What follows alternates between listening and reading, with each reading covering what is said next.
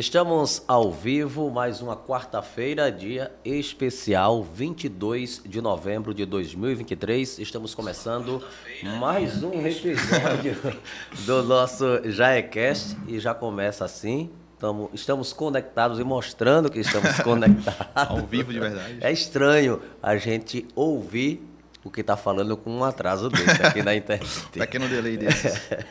Mas hoje já é cast, sexto episódio, nós estamos com o Dr. Cledson Ventura, arapiraquense, ele que veio hoje aqui dizer para você, falar especificamente para você que está com algum problema, sobretudo na cabeça. Olha, tem solução. E nós vamos conversar com ele hoje nesse sexto episódio. Não tem problema que esse homem não cure.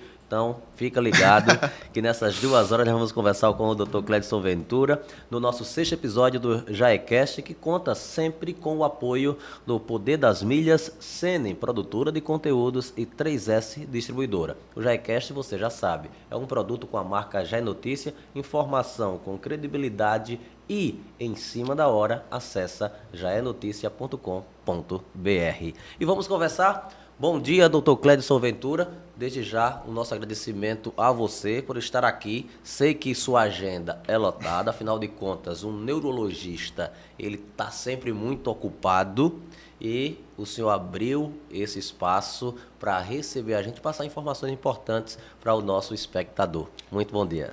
Bom, prazer enorme estar aqui com vocês aqui no JaiCast, né? Fico muito feliz com o convite, né? E vamos falar sobre neurologia, neurociência, o que vocês quiserem saber, né? Nós vamos falar sobre tudo isso. Agora que antes a gente entrar nessa fase propriamente dita da neurologia, nós vamos conhecer um pouco do, do Dr. Cledson Ventura. Perfeito. Como foi até chegar na neurologia? Quais são, a, quais são as outras especializações que o senhor tem? Como surgiu esse sonho? Se sempre foi a medicina? Se viu isso foi por paixão profissional ou a primeiro momento foi a questão de estabilidade financeira? Como foi aí a história? Qual é a história do Dr. Cledson Ventura, profissional, mas como começou, de onde veio, para onde foi? E a gente sabe que hoje está em Arapiraca, mas como foi até chegar hoje aqui como neurologista? Eu sempre fui um fascinado pela mente humana, né? pelas neurociências, pela neurologia. Sempre tive curiosidade né, de saber como funciona essa máquina tão importante. É, fiz medicina, me formei como médico em 2017 mas neurologia mesmo comecei a fazer em 2019 em São Paulo, né? no, no Hospital do Servidor Estadual de São Paulo. Fiz a residência e também fiz uma subespecialização em outra área, que é neurofisiologia e eletroneuromiografia, né? que hoje é a minha subespecialização, como a gente chama, né? que é um exame que eu testo literalmente os nervos do paciente. Né? A gente coloca eletrodos em algumas regiões que os nervos passam, a gente vai testando pontualmente várias partes do, do nervo, testamos os músculos também, né? E é bem interessante, né? É, então, sou neurologista, especialista em eletroneuromiografia. Ah, o seu curso de medicina foi aqui em Alagoas, foi aqui em Arapiraca, ou, e a especialização foi fora? Como foi? Tudo fora, né? Eu fiz medicina em Rondônia. Rondônia. É, em Porto Velho, né? capital de Rondônia. É, é voltei para cá em 2017, né? E a minha especialização em neurologia, minha residência, foi em São Paulo, né, no Hospital do Servidor Estadual de São Paulo. Igualmente a minha de neurofisiologia. Voltei para Arapiraca agora em março de 2023. Né? Terminei a minha, minha especialização. Voltei para cá e, por sorte, por coincidência, graças a Deus, foi também para assumir o concurso do Estado que teve agora, recente. Né? É, entrei para assumir o concurso e estabelecer, fincar raízes novamente aqui. Né? Então, a sua formação em medicina, que a gente conversava aqui antes do início do podcast, oficialmente, hum. mas aí formou em medicina, que aí sai clínico geral. Isso, São exato. quantos anos essa... São seis anos. Independente é... de, do estado que vai cursar a medicina, é Exato. esse o padrão no Exato. Brasil, seis anos. Seis anos de medicina e a residência varia da área que você for seguir, né? Aí, Neurologia são três anos. Três anos. Né? Existe outras especializações que são mais tempo de residência? Existe. Né? Existe também. É, bom, neurocirurgia são cinco anos, né? É, algumas áreas também precisam de pré-requisito. Por exemplo, você quer ser cirurgião cardíaco, né? Você, não dá um exemplo melhor, cirurgião plástico, né? Você precisa fazer cirurgia geral antes, que é depende do lugar, dois a três anos, Depois, cirurgia plástica, que é mais dois anos, né? Aí fica cinco também. Então, tem algumas áreas que a gente fala que tem pré-requisito e outras não tem. Né? Neurologia é uma área de acesso direto, né? são três anos. Agora, eletroneuromiografia, que é a que eu fiz, essa tem um pré-requisito de neurologia antes. Então, é, demanda muito tempo. É um tempo considerável. Aí, 2023, o doutor Clédson volta para Arapiraca e passou seis anos em Rondônia fazia só, não vou dizer nem ponte aérea, porque vim esporadicamente visitar os parentes, né? Que o senhor é de Arapiraca, né? Sou de Arapiraca, Aqui, sou natural aqui de natural Arapiraca. de Arapiraca. E aí, essa especialização em São Paulo, depois volta para Alagoas. Sempre foi desejo de atuar profissionalmente aqui no estado e, sobretudo, Ah. em Arapiraca? Sim, eu adoro Arapiraca, né? Nasci aqui, minha- minhas raízes são aqui, minha família é aqui também. Eu era doido para voltar para cá, desde o início. né? Desde quando eu fui embora, eu vi a hora de voltar a morar aqui em Arapiraca. Eu não sei, eu tenho um- uma paixão por essa cidade. Você parece, aparentemente, é um doutor muito novo. Qual é a idade do doutor Clédson e o que já tem de família constituída, esposa, filhos, como é? Já tem tempo? Já, Teve tempo já. durante essa formação para casar e já, fazer já. filho, doutor? Então, 32 anos e a minha esposa tá grávida, tá Olha esperando aí, uma, uma bebezinha. primeiro. É a primeira, Cecília, é o nome dela, da- minha, minha filha, no caso, né? Esposa Carla, Ai, 30 e tenho 32 anos, né? 32 anos. Mas vou fazer 4 anos de casado agora em dezembro. Então essa formação, pelo menos a especialização, tava, já estava com a esposa. Já. Já estava casado. foi Ela comigo- ficou em Arapiraca Não, ou estava com comigo para São Paulo. Ah, é, É, tá, pelo menos tá- ainda estava solteiro, né? Não tinha filho. Naquela Aí, época, tá- é, tava casado, mas sem casado, filho ainda. solteiro, casado, É. mas solteiro porque não tem filho. Exatamente, Não casado, mas ainda não tinha filho. E aí, como é, depois dessa da faculdade de medicina, você vai para uma especialização e aí já começa a ter retorno financeiro do investimento que fez durante todo o tempo do curso de medicina ou não? É, na residência, a gente ganha, na verdade, uma bolsa, né? Uma ajuda de custo, na verdade, né? Não é caracterizado salário. É, não é salário, é bolsa. Inclusive o nome é bolsa mesmo, né? Que, que é o que é pago, que é para só se manter, né? Porque a carga horária da residência é muito alta, né? São no mínimo 60 horas semanais, né? Então não dá para você trabalhar por fora do hospital. Eventualmente a gente consegue dar algum plantão porque o custo de vida é alto, tem que dar um jeito de conseguir mais algum dinheiro. Mas é, na bolsa da residência, na minha época era 2.964 reais, né? Para viver em época. São Paulo, Para viver em São Paulo, exatamente. bem pouco. É pouco, né? Bem pouco. E aí, sem contar que tinha que morar perto. do- Exatamente. E os hospitais, em todo o centro, grande centro urbano, as residências próximas a esses locais, quando existe, são muito caras, né? Porque São- geralmente são áreas mais nobres dos, Exato, das cidades, né? Exatamente. O que salve São Paulo é o metrô de São Paulo, né? Você morar próximo do metrô, você cruza a cidade inteira com quatro reais, né? Então, Aí tá, então é sucesso. tá fácil. É, exato. Ah, O que salvou minha vida foi o metrô em São Paulo, né? Senão, E nem adianta ter carro, né? É um Ah. luxo que, que em São Paulo, em grandes centros, não só em São Paulo, é, é um luxo que acaba sendo uma dor de cabeça. com Aí, certeza. aí São vai Paulo- para o neurologista para tratar dessa dor de cabeça. Exatamente, é nessa situação. Porque é bem, é bem complicado. Eu tive, já tive em São Paulo e, de fato, aí, visitando alguns parentes, e, mas por que os daqui? Por que não vai de carro? Dá para ir de carro? Disse, bicho, até que a viagem em si seria até agradável, porque você ia passeando, conhecendo outros locais, só que chegar em São Paulo o carro se torna uma dor de cabeça. Se torna. Quem vem de lá para cá para visitar parentes, aí sim, pode vir de carro, é mais fácil porque as cidades são próximas, você não pega grandes trânsitos, Exato. você quer ir à praia, você fica com mobilidade que aqui lá você não tem, né? Exato. Aqui a gente não tem o metrô para facilitar, os ônibus intermunicipais, eles. Os transportes alternativos são até complicados, né? Tem aqueles horários específicos e sempre andam cheios, você está esperando o transporte, é mais complicado. Então, Exato. vindo de lá para cá com carro, tudo bem, mas daqui para lá Não. é sem futuro. Dor de cabeça. Mas, doutor, especialização, você concluiu, fez o concurso do Estado, Isso, exato. e aí que a prova do concurso não foi esse ano, né?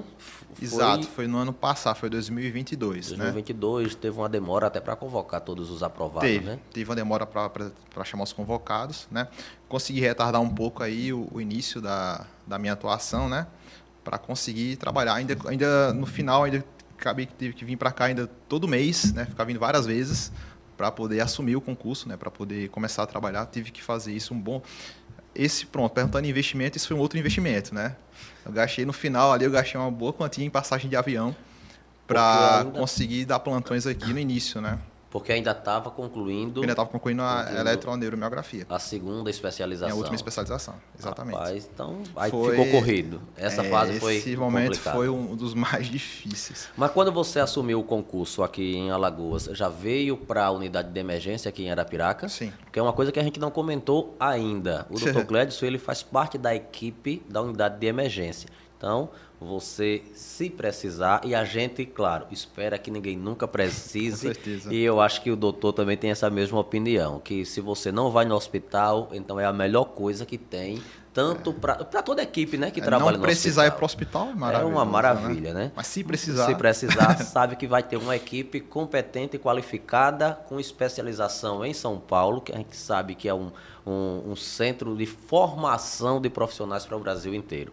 E sobre isso, a gente conversava também aqui em off, não faz muito tempo que Arapiraca não tinha esses especialistas em saúde, não só neurologista, mas em outras especialidades médicas também. Sim. E quem quisesse um tratamento mais aprofundado, digamos de qualidade, com uma chance maior de solução de, devido à gravidade de cada um dos problemas, tem que se deslocar, no mínimo para Maceió, mas Sim. se falava muito em Recife e até São Paulo. E o que a gente sabe que na nossa realidade social a maioria das pessoas não tem a condição financeira para custear isso, mesmo se fosse para ir para um atendimento pelo SUS em outro estado. Sim. Né? Porque tinha esse custo, deslocamento, apesar das prefeituras ter aquele é, programa de tratamento fora de domicílio, tem essa ajuda de custo, mas nunca é suficiente. Exato, né? manutenção. Hoje, Arapiraca ela já detém profissionais, se não em todas as especializações médicas, mas já tem profissionais na grande maioria das especialidades. Melhorou muito a saúde aqui na Piraca, principalmente nessa parte de particular, melhorou bastante. É, na parte pública, a gente teve uma mudança, uma novidade, uma coisa que ajudou muito a população aqui, que é o tratamento de AVC. Né? Que há um tempo, até um tempo atrás, há uns dois anos atrás mais ou menos, quem tivesse AVC na piraca poderia ter o dinheiro que fosse, que você não ia conseguir o tratamento a tempo. Porque a gente tem um limite de quatro horas e meia do início do sintoma até a medicação já estar correndo na veia para tratar e reverter aquele problema do AVC, aquela Esse paralisia. Quatro horas e meia é o tempo Limite. máximo Isso. que o paciente que sofreu um AVC ele vai ter maiores chances de superar essa, essa, essa doença sem grandes sequelas Isso. ou é totalmente sem sequelas? Alguns casos ficam totalmente sem sequelas. Alguns casos ficam parcialmente com sequelas, depende da gravidade do AVC do paciente, mas tem que dar o tempo. Mas as quatro horas e meias começam a contar quando chega no hospital ou não? Do início do sintoma, ou seja, em casa ainda o paciente. Então, então se for então uma coisa mais leve, o paciente come, fica, não, deixa ver se passa, toma alguma coisa, porque é um, não tem, tem sintomas específicos para o AVC ou cada tipo vai surgir de uma forma diferente? Pode ter vários sintomas, mas os mais comuns, né, é redução da força em alguma metade do corpo, geralmente é, geralmente é uma metade do corpo, né? É, além disso, é, a boca do paciente pode puxar para o lado, a gente chama que é o desvio da, da rima labial, pode ter dificuldade para falar, para se comunicar, pode ter dormência, alguma metade do corpo. Esses são os principais sintomas do AVC. E hoje em Arapiraca, se você tiver esse problema, né, tem tratamento aqui em Arapiraca. Você não precisa ir para outro estado ou para outro município, até porque não daria tempo. Né? É, não daria tempo nessas quatro horas e meia. Hoje, se você tiver esse problema, se for rápido para uma UPA ou até mesmo para a unidade de emergência com esse quadro, a gente consegue é, fazer o diagnóstico e o tratamento adequado e o paciente sair com mínimas sequelas é, em alguns casos, até nenhuma sequela, né, dependendo do, da situação. O senhor falou aí da UPA e em Arapiraca e outras cidades também de Alagoas, a gente tem tanto o hospital local aqui em Arapiraca. Vamos tratar aqui uhum. de Arapiraca, a gente tem o hospital regional, Isso. tem a UPA 24 horas e tem a unidade de emergência. Isso. Cada caso, ou quais, quais são os casos que cada uma dessas unidades estão prontas a atender, o que você pode ir ou, ou, independente do caso, você pode ir para qualquer uma dessas, dessas unidades? A porta aberta mesmo, a entrada é a UPA e o hospital regional. Né? Nesses casos é feita a avaliação primária. Né? O primeiro médico avalia e detecta que pode ser um AVC. Aí, desse caso, desse momento, ele vai direcionar esse paciente para a unidade de emergência.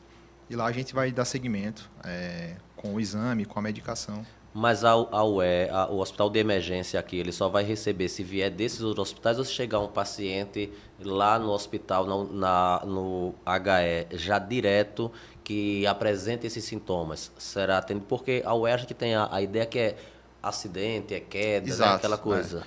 A, a UE, inicialmente, era, era apenas isso, né? Era acidente, intoxicação, queda, né? AVC, se o paciente chegar lá com esse sintoma também, a gente também vai atender, porque é, não pode perder tempo, né? Mas o fluxo estabelecido do Estado era UPA e hospital regional. Mas, obviamente, chegar um paciente como esse lá na emergência, relatando esses sintomas, a equipe da triagem vai detectar que é uma suspeita de um AVC e também vai ser tratado da, da mesma maneira, né? Essa questão do AVC aqui, desse tratamento que já tem em Arapiraca, já tem quanto tempo? E é um programa do, do governo do estado, né? Exato. Desse- É um programa chamado AVC das Sinais. Né? Esse Então. programa ele começou é, ano passado, acho que em maio do ano passado, mais ou menos. né? Começou em, não lembro exatamente o mês, né? acho que foi em maio, mas em maio, junho, por aí do ano passado. E de lá até aqui já conseguimos mudar a vida já de acho próximo de uma centena de pessoas, né? Pessoas que tinham tiveram AVC, né?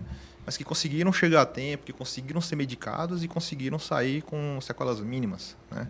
É, ou alguns até sem, se- sem sequelas, né? Além disso, a gente também trata os pacientes que passaram desse período de janela, né? Porque o AVC não é só você tratar aquele momento, você tem que tratar aquele momento, mas também precisa reabilitar os que tiveram o AVC e dar os- as orientações, as medicações, faz- passar os cuidados, né? Para evitar que ele tenha outros e que aquele AVC em si também gere mais problemas, mais Então, complicações. Essa janela que o senhor fala de 4 horas e meia é você, o paciente, teve os primeiros sinais, procura o atendimento médico, é encaminhado para a unidade de emergência, que lá já tem uma equipe treinada, Já. porque para implantar teve que ter todo esse treinamento, né? Sim, teve todo o treinamento. Foi E mu- aí são só os médicos que passam por esse treinamento? Não, é toda a equipe passou, enfermeiro, técnico, pessoal da radiologia, toda a equipe passou por um treinamento. Antes de implantar esse programa, foram uns três meses aí de treinamento com simulação, toda a equipe envolvendo, para que quando o paciente chegue no hospital não perca tempo. Então, o paciente com suspeita de AVC, ele vai passar na frente de todo mundo, porque ele tem um tempo limite né, de 4 horas e meia. E esse paciente já perdeu tempo em casa, provavelmente. Né? Teve AVC, não sabe o que é, demora uma meia hora para chamar alguém, essa pessoa às vezes não consegue levar no hospital, perde muito tempo. Então, quando chega no hospital, né, a gente tem que otimizar ao máximo. Né? Então, assim, a equipe da triagem está treinada a reconhecer e passar na frente. A equipe médica específica da emergência também já tem um protocolo na cabeça. Né? Cada um já chega fazendo exatamente a sua parte ao mesmo tempo para que a medicação, caso seja indicada, seja feita o mais rápido possível. Inclusive, a gente ganhou até um prêmio recentemente, porque o nosso tempo porta-agulha, que a gente chama, né, que é de entrar na porta e, E tá na a agulha medicação. da medicação, foi muito rápido, né? A gente, nesse quesito, a gente é muito rápido na hora da emergência. Então, esse treinamento é importante porque quando a gente começa, a gente fala com, com você, que é especialista, é neurologista e tem as outras especialidades, mas é, no atendimento não depende só do senhor. Para chegar no médico, a triagem teve um papel importante para ver ali qual é a necessidade, o tipo de emergência que está chegando no hospital, o pessoal da portaria, os padioleiros que levam o Isso. paciente. Então, é, o- é um trabalho em conjunto que cada um, se fizer a sua parte bem feita, aí chega esse prêmio de que o atendimento foi naquele tempo devido, É. Exato. dando mais chances para o paciente. É igual um pit stop Fórmula 1, né? Ali quando para o carro da Fórmula 1, ao mesmo tempo um troca o pneu, outro já tira a broca, né? Outro já vai enchendo o tanque. É a mesma forma. Quando chega um paciente desse, a equipe toda ao mesmo tempo, um já pega o acesso, outro já bota o eletrocardiograma, outro já mede a glicemia, outro já está ligando para a radiologia, que já está esperando o paciente chegar com a máquina no ponto. Então, é tudo feito de forma é, simultânea para ganhar tempo. E todo mundo treinado ali com seu papel já ensaiado na cabeça já para não não Aí, hoje, com esse treinamento, foi as, as equipes das outras unidades, do Hospital Regional e da UPA, como a gente citou aqui, eles também passam por uma. não Talvez não pelo treinamento específico, já que não fazem parte do quadro lá do Hospital de Emergências, que tem aí toda essa medicação pronta para dar esse paciente. Mas eles recebem alguma noção para quando receber esse paciente também ter agilidade para já encaminhar para a unidade de emergência? Sim, sim. Passaram todos por treinamento, né? Obviamente que a equipe sempre muda, né? Tem sempre muitos médicos novos entrando, né? Esse sempre tem que ser, além da própria faculdade já ensinar sobre isso, né? Mas a equipe sempre passa por treinamentos para que reconheçam o AVC no seu início.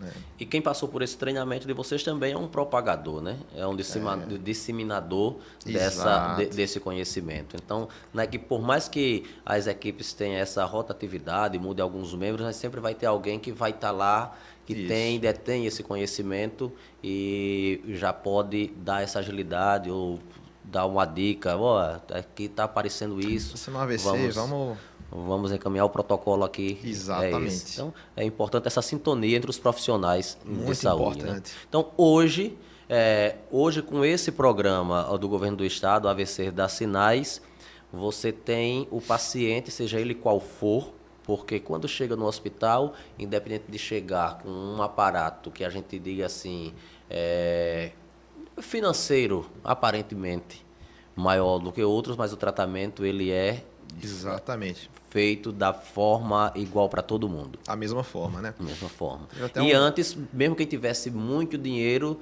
talvez não, não chegasse a tempo, porque quando você desloca um paciente para uma outra unidade, sair daqui, por exemplo, para Maceió, mesmo que fosse de helicóptero, mas lá tem todo o procedimento na unidade de saúde que vai receber esse paciente. Exatamente. De preparar tudo, fazer algum exame é, de checagem inicial, né, para poder saber qual a medicação a ser administrada. Poderia perder o tempo, exatamente. Né? Vai de helicóptero para Maceió, já tem um tempo, de, né, perderia pelo menos aí uma hora até entrar no helicóptero, subir, tá, até chegar a Maceió. Então, dificilmente daria tempo. Né? Hoje, no estado, nós temos, além da, da trombólise, né, que esse medicamento, essa medicação chama-se trombólise, né? nós temos a trombectomia mecânica, que já é um procedimento cirúrgico. Né? Na verdade, é feito através de uma forma minimamente invasiva, né, um catetezinho que entra pela artéria até o cérebro para puxar aquele trombo lá. É, esse é um período, um tempo um pouco maior, são de 8 horas, né? E nós já conseguimos mandar também, só faz a Maceió, né? Mas já conseguimos mandar também pacientes daqui para Maceió por helicóptero. Aí como o tempo é maior, né? 8 horas, dá tempo, né? Para fazer esse tratamento também.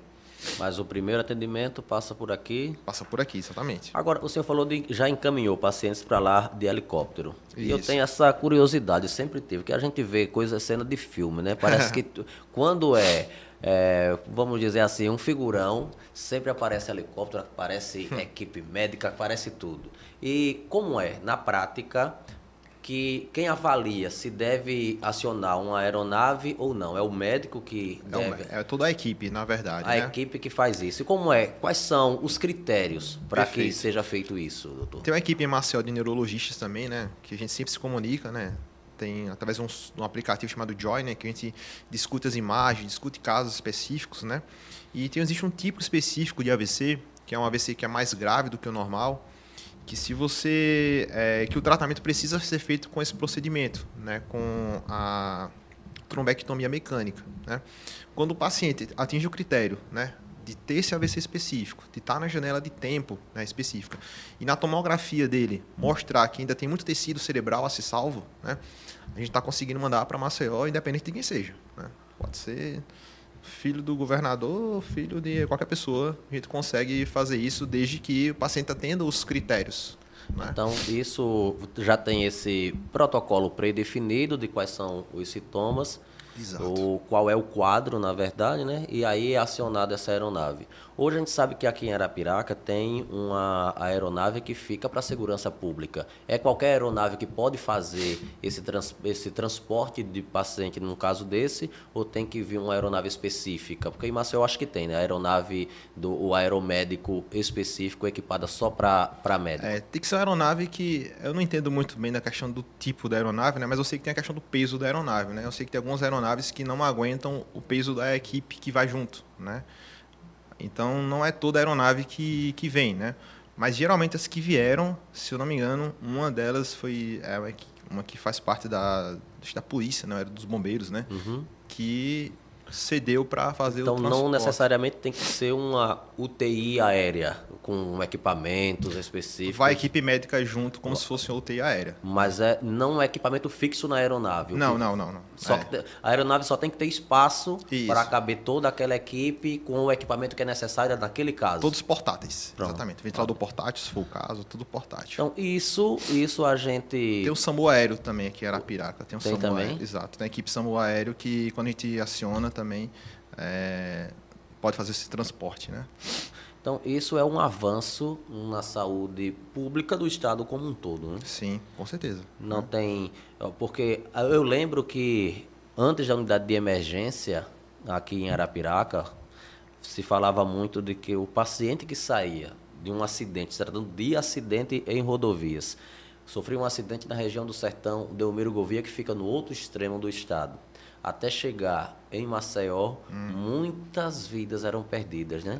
E depois que foi inaugurada a unidade de emergência aqui em Arapiraca, isso reduziu pela metade, porque Arapiraca fica no centro do estado. Exatamente, metade do Mas percurso. não parou por aí. Também teve a implantação de outras, outros hospitais na região também do sertão que tão, estão também com, atuando né, nessa área de, de trauma de emergência. Sim, né? com certeza. Então, a gente tendo essas informações, Arapiraca hoje dispõe do ou executa, né, o programa da Secretaria de Estado da Saúde AVC dá sinais. Então, os pacientes que tiverem aí passar por essa situação de AVC no primeiro sinal, não perca tempo, já aciona o SAMU ou algum parente, se tiver transporte, para levar até a UPA ou até o hospital regional. Aí é detectado pela equipe médica, lá já pode informar suspeita de AVC, que a equipe pode olhar uma- de uma forma mais rápida, dando uma agilidade maior para já encaminhar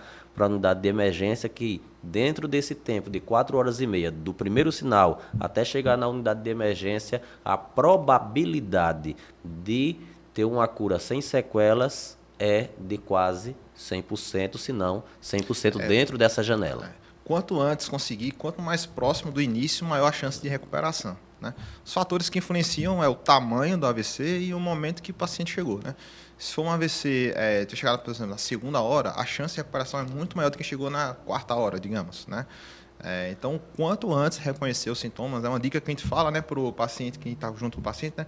você pode mandar o paciente sorrir, né? aí se ele a boca puxar para o lado, já é um sinal positivo. Né? Pode pedir para o paciente levantar os braços, abraçar, é, abraçar se ele não conseguir levantar um braço, é outra dica. Né? Falar qualquer coisa, se ele tiver dificuldade de falar, também já é outra dica. Tendo essas três, três características, você já pode já ligar para o SAMU já, que já é a grande chance de ser um AVC e tem que ser avaliado com urgência. Né? Doutor, e existe idade assim em que os casos de AVC eles são mais comuns? Existe. Quanto, bom, é, um, é uma doença da terceira idade, geralmente o AVC comete mais pessoas de 60 anos de idade e com fatores de risco. Hipertensão, diabetes, né, algumas arritmias, todos são, são os principais. Colesterol elevado, dislipidemia, sedentarismo, tabagismo, fumar é um fator de risco independente para o AVC. Você pode não ter nada, mas só por fumar aumenta o risco de AVC. É, são todos os principais fatores de risco. Ok. Nós estamos no sexto episódio do Jaecast. Doutor, quiser comer um salgadinho, Obrigado. fique à vontade. Nós vamos, enquanto o senhor come, nós vamos falar aqui dos nossos colaboradores. Quem está com a gente no Jaecast. A gente agradece a audiência. Nossos episódios, eles vão ao ar ao vivo toda quarta-feira, de 10 ao meio-dia. E após isso você pode acompanhar em todas as redes também os aplicativos de streaming, como Deezer, Spotify, Apple Cast e Amazon Music também.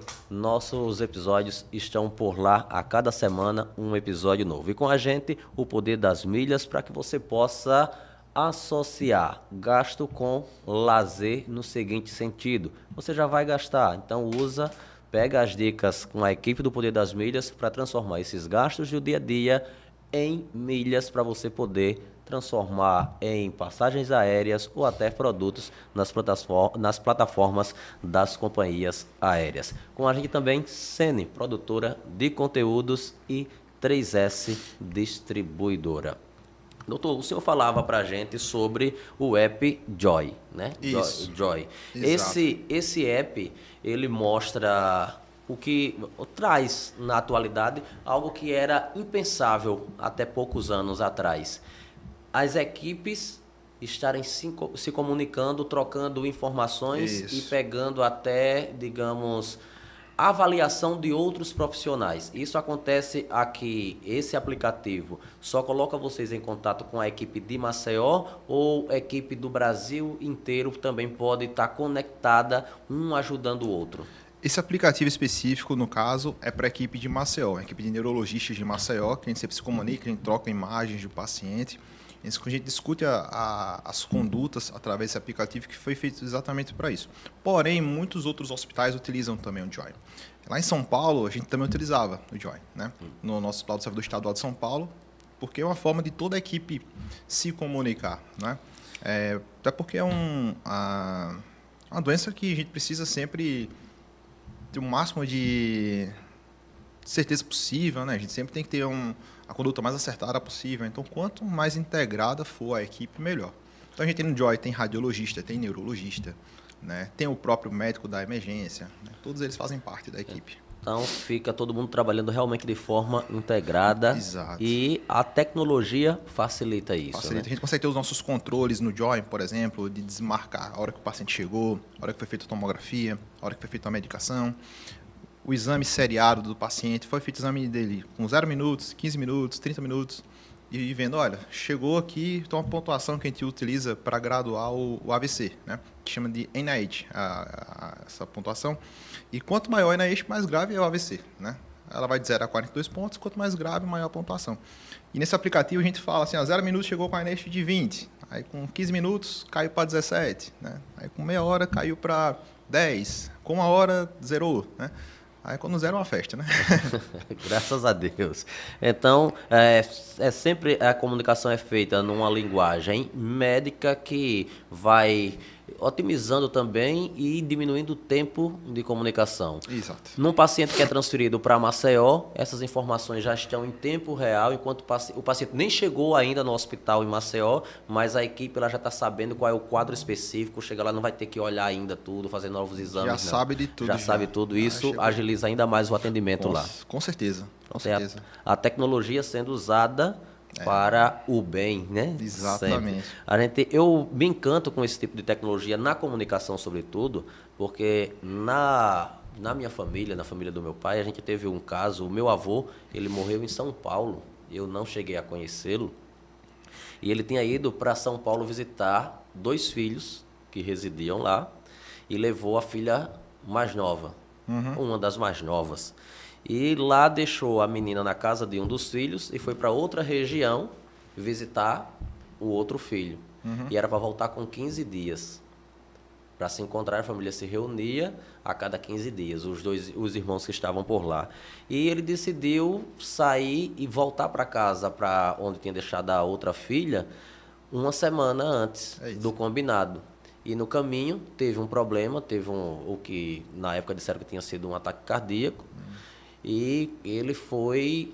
Só descobriram na outra semana quando a família se juntou. Oxe, o pai não tá não aqui. Isso. não, não chegou não. Depois ele saiu sábado de lá, que era para vir para cá. E começaram a procurar. Ele já tinha sido sepultado como indigente Eita, meu Deus. né? Conseguiram localizar lá onde o que aconteceu. Ele foi sepultado como indigente e aí eu tava, essa minha tia veio recentemente para cá e conversando com meus sobrinhos, aí ele, o meu sobrinho chegou e disse uma frase interessante. Todo mundo com um smartphone na mesa. Aí ele, oxe, por que não fez uma ligação? né? Meu sobrinho de 17 anos na época. Aí Bicho, então você está pensando que é hoje que você está com o telefone na mão e você pode se comunicar com qualquer parte época- do mundo? Não, naquela época era bem complicado. E hoje a gente vê a tecnologia trazendo essas facilidades e ajudando a salvar vidas. né? Exatamente, né? facilitando a comunicação. Tecnologia para o bem da, da saúde, né? Com certeza. Doutor Clédson Ventura, neurologista não trata também só de AVC, né? Pois é. O que é mais comum?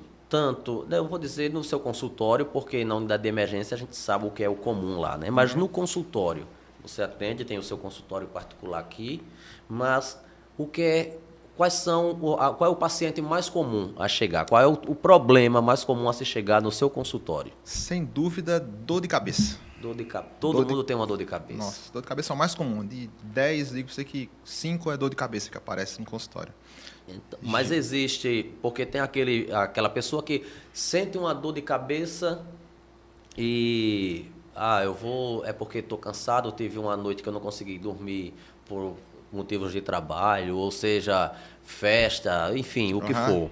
E aí tira uma soneca, dorme um pouco, a dor de cabeça passa. E tem a enxaqueca, que é algo que incomoda. Uhum. Eu tenho, inclusive, um compadre meu, ele, eu conversava com ele há um tempo atrás, ele disse que dos 30 dias do mês, 20, pelo menos Nossa. 20, era com enxaqueca. Coitado.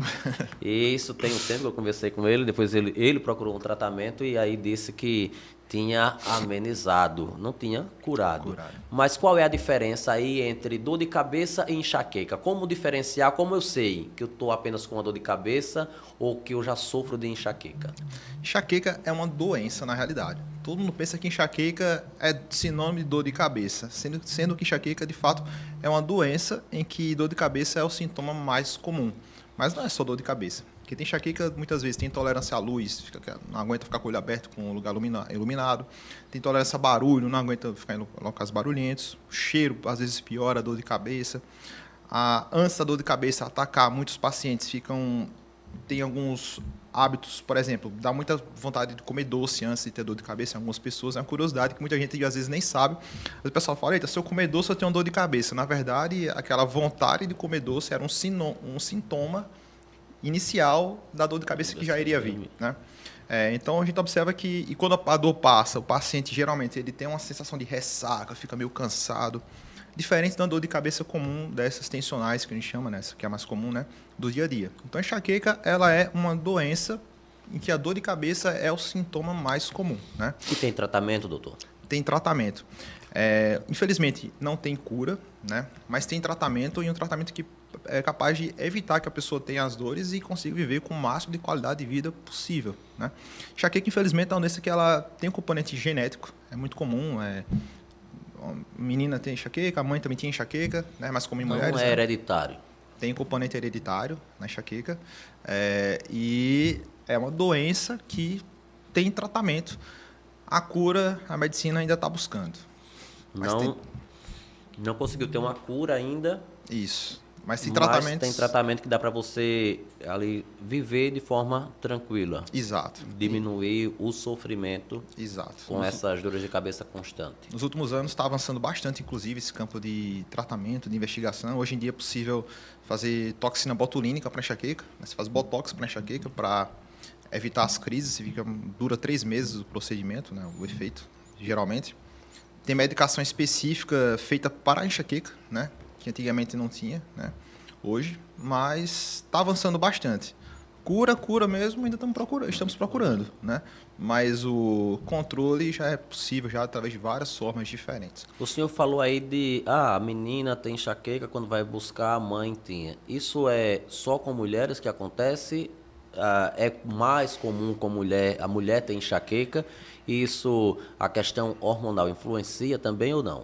É mais comum em mulheres a enxaqueca, homens podem ter também, mas é mais comum em mulheres e com certeza a questão hormonal influencia bastante, né? Até porque tem mulheres que têm enxaqueca, inclusive no período da menstruação, geralmente no período da menstruação, porque a oscilação de hormônios que ocorre na menstruação são gatilho para a crise de enxaqueca dela. Né?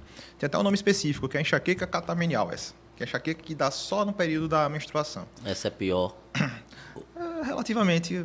Por ser mais um período da menstruação, a gente já consegue tratar de uma forma específica e acaba controlando também. Mas para convivência, para convivência essa deve ser um pouco pior, né? De, porque a mulher já fica com os nervos aflorados durante esse, é. esse período e se for associado então, a isso a, a enxaqueca, aí fica mais difícil de esse, é, realmente imagina que aumenta a tensão né, da, do período pré-menstrual e uma dor de cabeça bem significativa não deve ser muito legal. Mas o senhor falava também da questão do doce aí. Existem alguns mitos e verdade quanto à dor de cabeça. E um desses mitos é, é, crendice popular, talvez, é de que comer doce dá dor, dá dor de cabeça. É. Então isso não é verdade. É, essa história do doce de cabeça já é antiga, já bem antiga inclusive, né? Até fruto de discussão entre médicos, né? Porque sempre vem a dúvida se o doce provoca a dor de cabeça ou se a vontade de comer o doce gera o sintoma da enxaqueca. Porque o que acontece? Foi feito é, um estudo um tempo atrás, né? É observado que se você desse doce para uma pessoa que tem enxaqueca e ela não tivesse numa, pra, na, no momento de crise, ela não tinha dor de cabeça. Agora, quando essa pessoa ela estava iniciando os primeiros sintomas da enxaqueca, e muitas pessoas têm, antes de começar a. chamam de sintomas premonitórios, né? Antes de enxaqueca, ela segue uma linha de sintomas. Ela começa a bocejar mais do que o normal, começa a ter mais sede que o normal, e começa a ter uma vontade maior de comer doce. Em algumas pessoas tem isso. Depois ela começa a ter o que nós chamamos de aura, que a aura é um sintoma neurológico que geralmente é sintomas visuais que o paciente apresenta, que vê pontinho brilhante, vê uns pontinhos brilhantes. Depois disso vem a dor específica da, da enxaqueca, que dura de 4 a 72 horas. Aí depois vem a ressaca. Esse é o, é o completo da enxaqueca. Aí foi observado que essa pessoa, né, quando ela tinha vontade de comer doce, ela vinha acompanhada desses outros sintomas. Mas quando era uma situação diferente, que você oferecia o doce para ela, ela não tinha, ela não apresentava dor. E aí foi observado que, peraí, será que o doce está sendo o culpado ou está sendo aí só uma confusão, na verdade, né? E foi aí que criou-se é, é, esse mito, né? Que ah, se eu comer doce eu tenho dor de cabeça. Agora, o que é que nós sabemos? Que algumas substâncias, de fato, foram comprovadas que podem provocar dor de cabeça. É, por exemplo, álcool. Álcool pode ser gatilho para enxaqueca, né?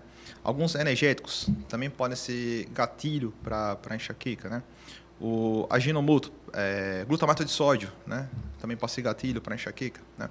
Algumas substâncias foram. Mas o doce, só especificamente por ser doce, isso aí aparentemente é um. É, isso é um mito, na realidade. Né? O, quando o senhor fala do álcool, que pode ser um gatilho, é independente de quantidade de, da ingestão de álcool ou, ou não? Você, você já tem, já sofre com enxaqueca, qualquer quantidade de álcool que você vai ingerir já vai despertar. É, depende da sensibilidade pessoal e também do tipo do álcool, né? É, vamos lá. Quanto mais álcool, maior a chance da enxaqueca. E das bebidas alcoólicas, a que mais tem relação é o vinho, no caso do tanino, né? Presente no vinho. Né? Mas o vinho não é das bebidas o que tem um teor de álcool maior, não? Não é o que tem álcool maior, mas tem tanino, mas... né? E aí ele é auxilia no gatilho da dor de cabeça. Mas álcool, quanto bebidas puramente alcoólicas, né? Quanto mais álcool você ingerir, maior é a chance de ser um gatilho para enxaqueca.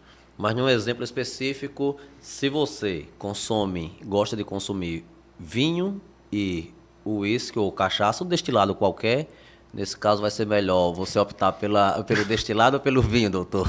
Rapaz, questão pessoal, né? É realmente interessante da, da enxaqueca dos gatilhos é que eu sempre falo nas consultas, né?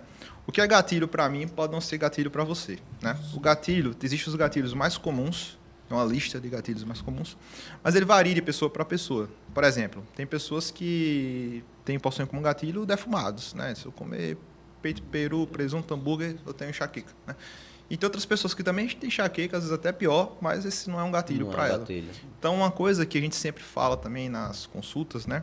É pedir para a pessoa fazer um diário e anotar naquele dia o que, que ela Nossa. acha que pode ser os gatilhos dela. Aí, para essa pessoa também vale, né? Olha, se eu tomar vinho, para mim é gatilho. Se tomar... Então, se você é um desses pacientes, então você, um dia você toma vinho e anota Deixa registrado. Sem misturar, né, também. É, sem misturar. Com moderação, por favor. Não vai falar que eu tô mandando beber cachaça. Não, tudo, todo excesso prejudica, né, com na certeza, verdade. Porque mesmo a pessoa que não sofra com enxaqueca, mas se exagerar no álcool, seja ele qual for, o vinho é. ou o destilado, vai dar problema. Não vai, tem, é. não tem, vai ter dor de cabeça. Vai ter dor de cabeça. Infelizmente. então.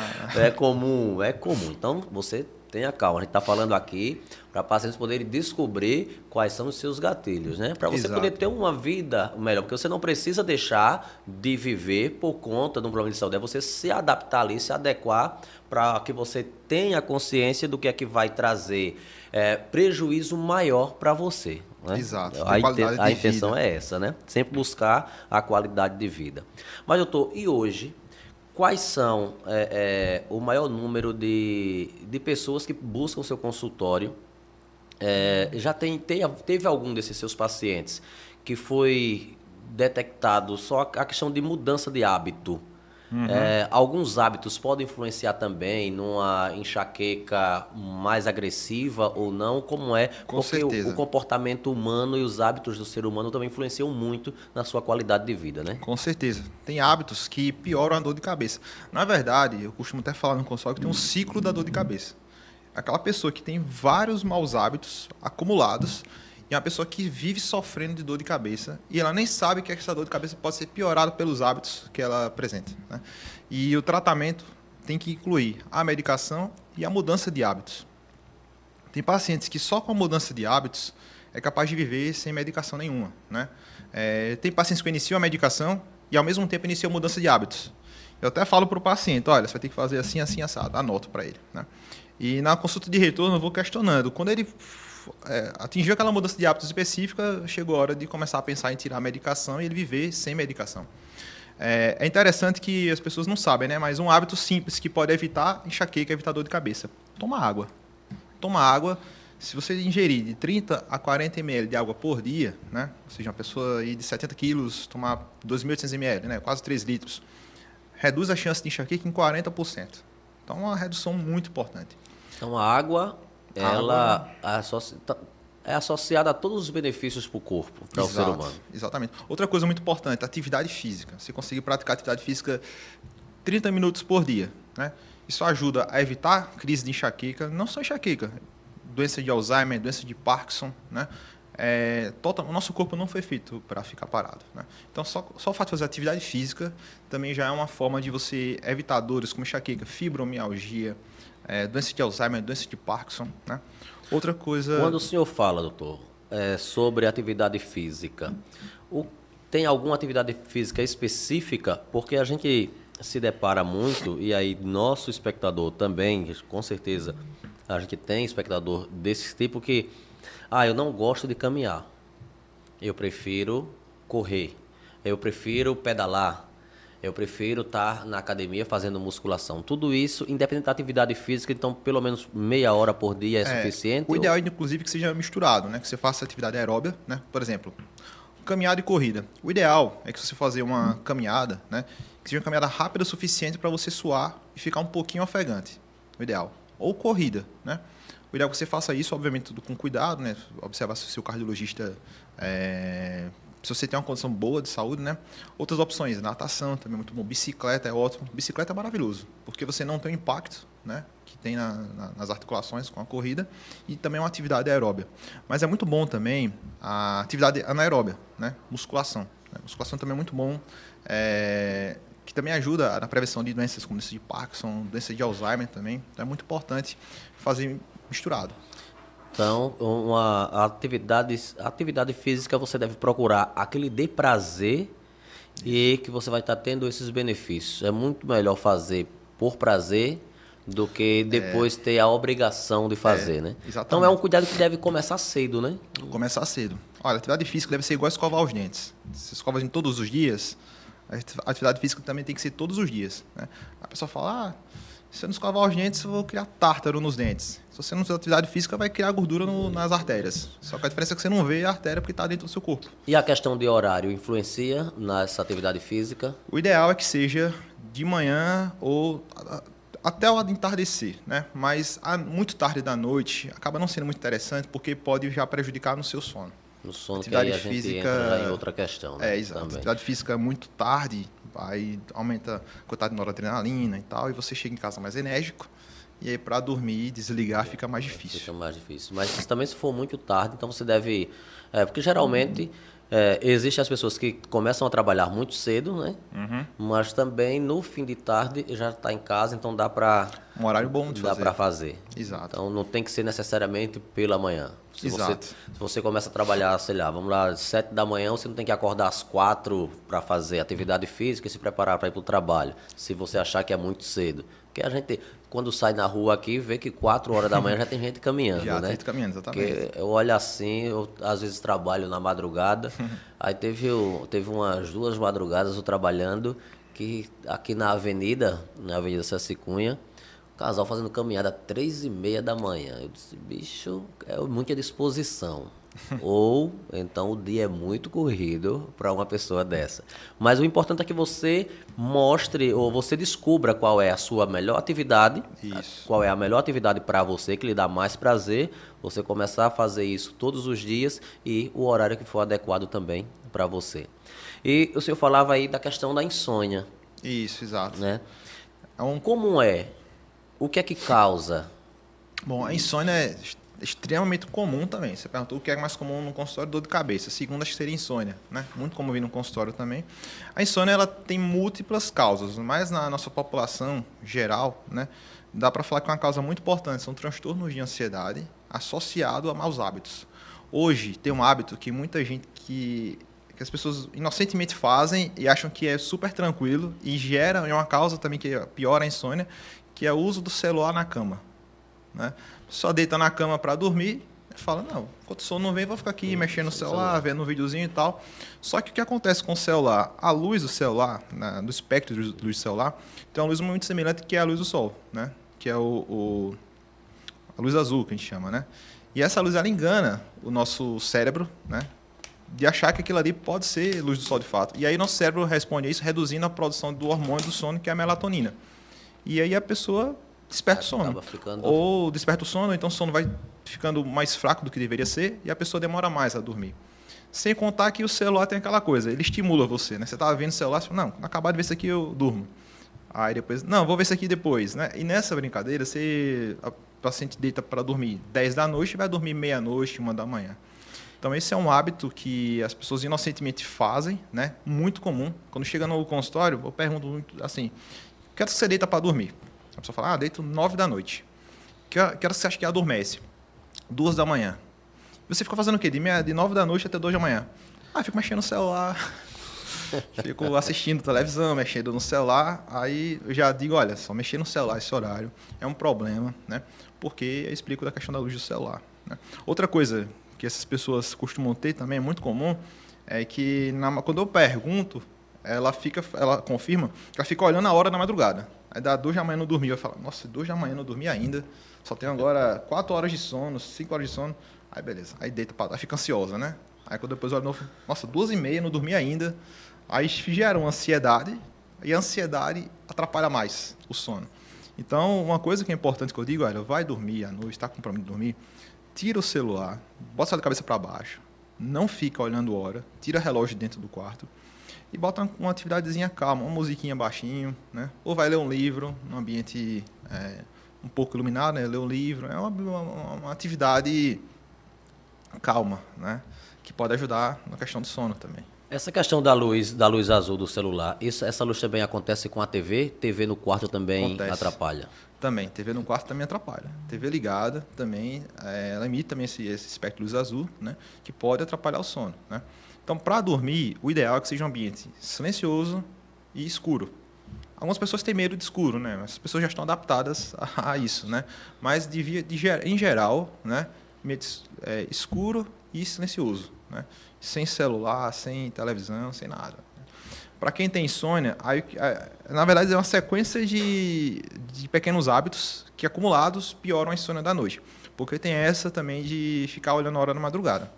Aí muito bem. Aí dorme, acorda, manhã meio cansado tal. Aí no decorrer do dia, tá cansado, tira cochilos. Fica tirando cochilo. Ah, eu durmo de duas da tarde até cinco da tarde. Aquilo ali já vai tirar o sono da noite. né? Aí se tomar café durante o dia, então pronto. Aí piora ainda a situação. Piora ainda mais. Então, para quem quer dormir bem ou se reeducar na questão do sono, mudando esse hábito de tirar o celular do quarto ou não, pelo menos não mexer, deixa lá. Se você, o senhor falou aí de uma música calma, deixar um ambiente tranquilo. Deixa uma música tocando com o celular tela bloqueada ali para não gerar luminosidade. Então Exato. isso vai ajudar. Vai ajudar. E começa nessa sequência de mudança de hábito e vai também tratando de é, é, é, melhorando o aspecto da ansiedade. Exato. Para você obs- observar, né? O paciente com muitas vezes com dor de cabeça é o mesmo da insônia. E todos os dois compartilham os mesmos hábitos que, se tratados, tratam os dois juntos. Porque a insônia também é um fator de risco para dor de cabeça, né? Então, é, esse paciente, por exemplo, né? quando a gente faz uma boa higiene do sono, toma esses cuidados, a gente observa que o paciente tem um quadro de ansiedade, né? Aí, no caso, trata com medicação, né? Recebe um medicamento específico para ansiedade, se for o caso. Acompanhamento psicoterápico também, com psicólogo também é importante. E faz os hábitos diários de atividade física, que libera é, serotonina, então já melhora a ansiedade também, né? Uma alimentação saudável, beber bastante água, que ajuda a evitar dor de cabeça, e um sono adequado, a pessoa vai conseguir tratar ao mesmo tempo a dor de cabeça, a insônia, prevenir doenças como doença de Alzheimer, que muita gente tem medo, tem paciência com no consultório só para saber se tem doença de Alzheimer. Eu no consultório, doutor, vim aqui porque eu estou com medo de ter doença de Alzheimer. Aí a pessoa, às vezes, não tem nem fator de risco, não tem nem idade, né? E sendo que a doença de Alzheimer, depois diagnosticada, ela não tem cura. Você medica para evitar a progressão da doença. Não é muito melhor evitar que a doença venha tomando os cuidados, que é atividade física, alimentação adequada, hidratar bem, dormir bem à noite. Nossa, ela precisa do descanso. É, então, com a mudança de hábitos, a gente Nossa. consegue fazer tudo isso. Né? Então, para que você evite ter que, vamos falar em termos financeiros, gastar muito com medicação, com profissional médico, se você já tiver a atitude de você mudar pequenos hábitos Sim. você consegue ter uma qualidade de vida maior e consegue prevenir futuros problemas. Com certeza.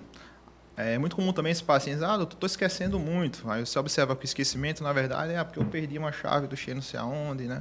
É, esquecimentos, coisas assim que ocorrem por conta de desatenção, São. muitas vezes. E a desatenção já acontece no contexto do paciente que não dormiu bem à noite, que está com dor de cabeça, que está com ansiedade, está com depressão. E aí um dos sintomas também é a desatenção.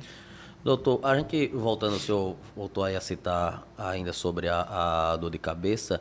É, hoje o que é comum, e isso foi feito muita campanha, eu lembro, sobre a automedicação. Sim. Né? Hoje as pessoas ainda se automedicam Bastante. muito com analgésico, né? Se não a dor de cabeça, isso traz grande prejuízo, apesar de que algumas pessoas quando estão dizem, não, eu vou, tô com uma dor de cabeça aqui, vou tomar um, um paracetamol, tomar um anador, enfim, quais são os riscos que isso pode trazer para a saúde a curto e longo prazo?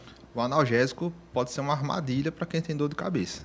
Óbvio, o tratamento pontual de uma dorzinha de cabeça que ocorre uma vez ou outra, tudo bem.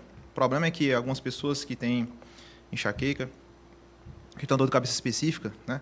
Ela começa a tomar analgésicos uma vez, toma uma vez na semana, a dor vem de novo, aí toma novamente. E aí, quando começa a tomar o analgésico com uma certa frequência, o analgésico ele começa, entre aspas, a gerar um pequeno vício no nosso corpo. Né? Não um vício de dar prazer nem nada, né? mas é que quando o efeito do analgésico passa, o nosso corpo apresenta, entre aspas, a abstinência do, do vício, dando uma nova dor de cabeça.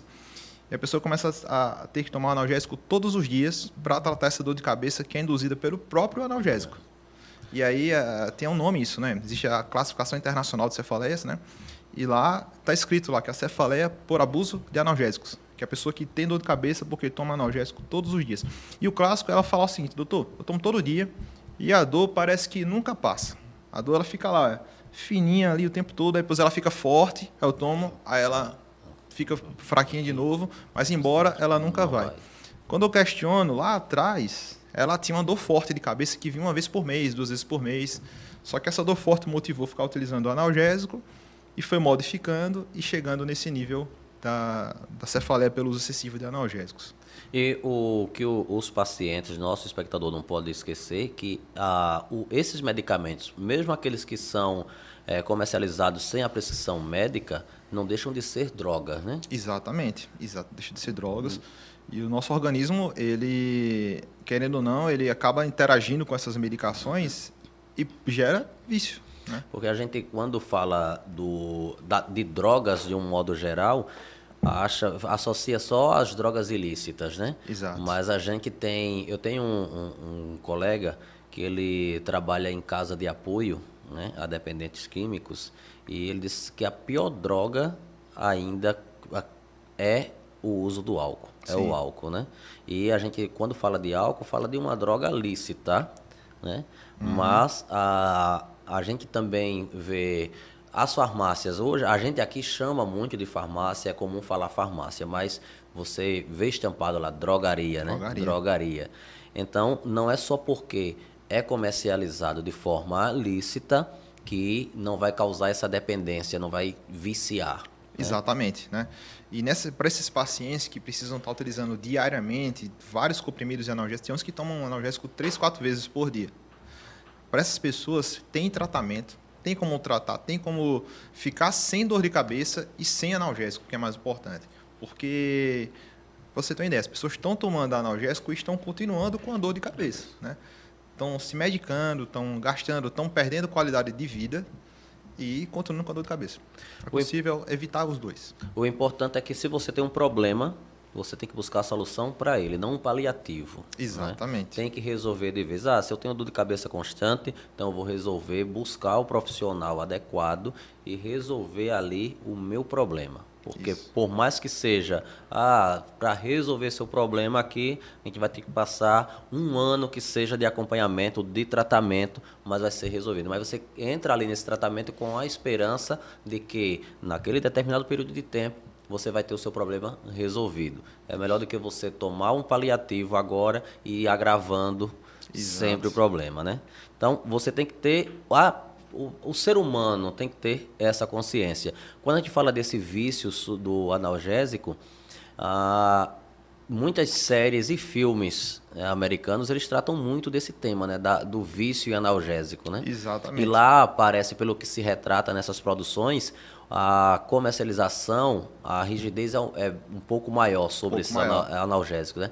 Eles não falam em marca, nem nome do produto, uhum. só fala de receita. E quantos, quantas produções dessa a gente não, não acompanha, em que o, o dito viciado ali no, no analgésico, ele tenta fraudar receita, vai em busca do médico só por uma receita Exatamente. de analgésico, né? E no Brasil a gente não trata muito a fundo esse tema, mas é algo que faz parte do nosso da, da nossa sociedade, né? Exatamente.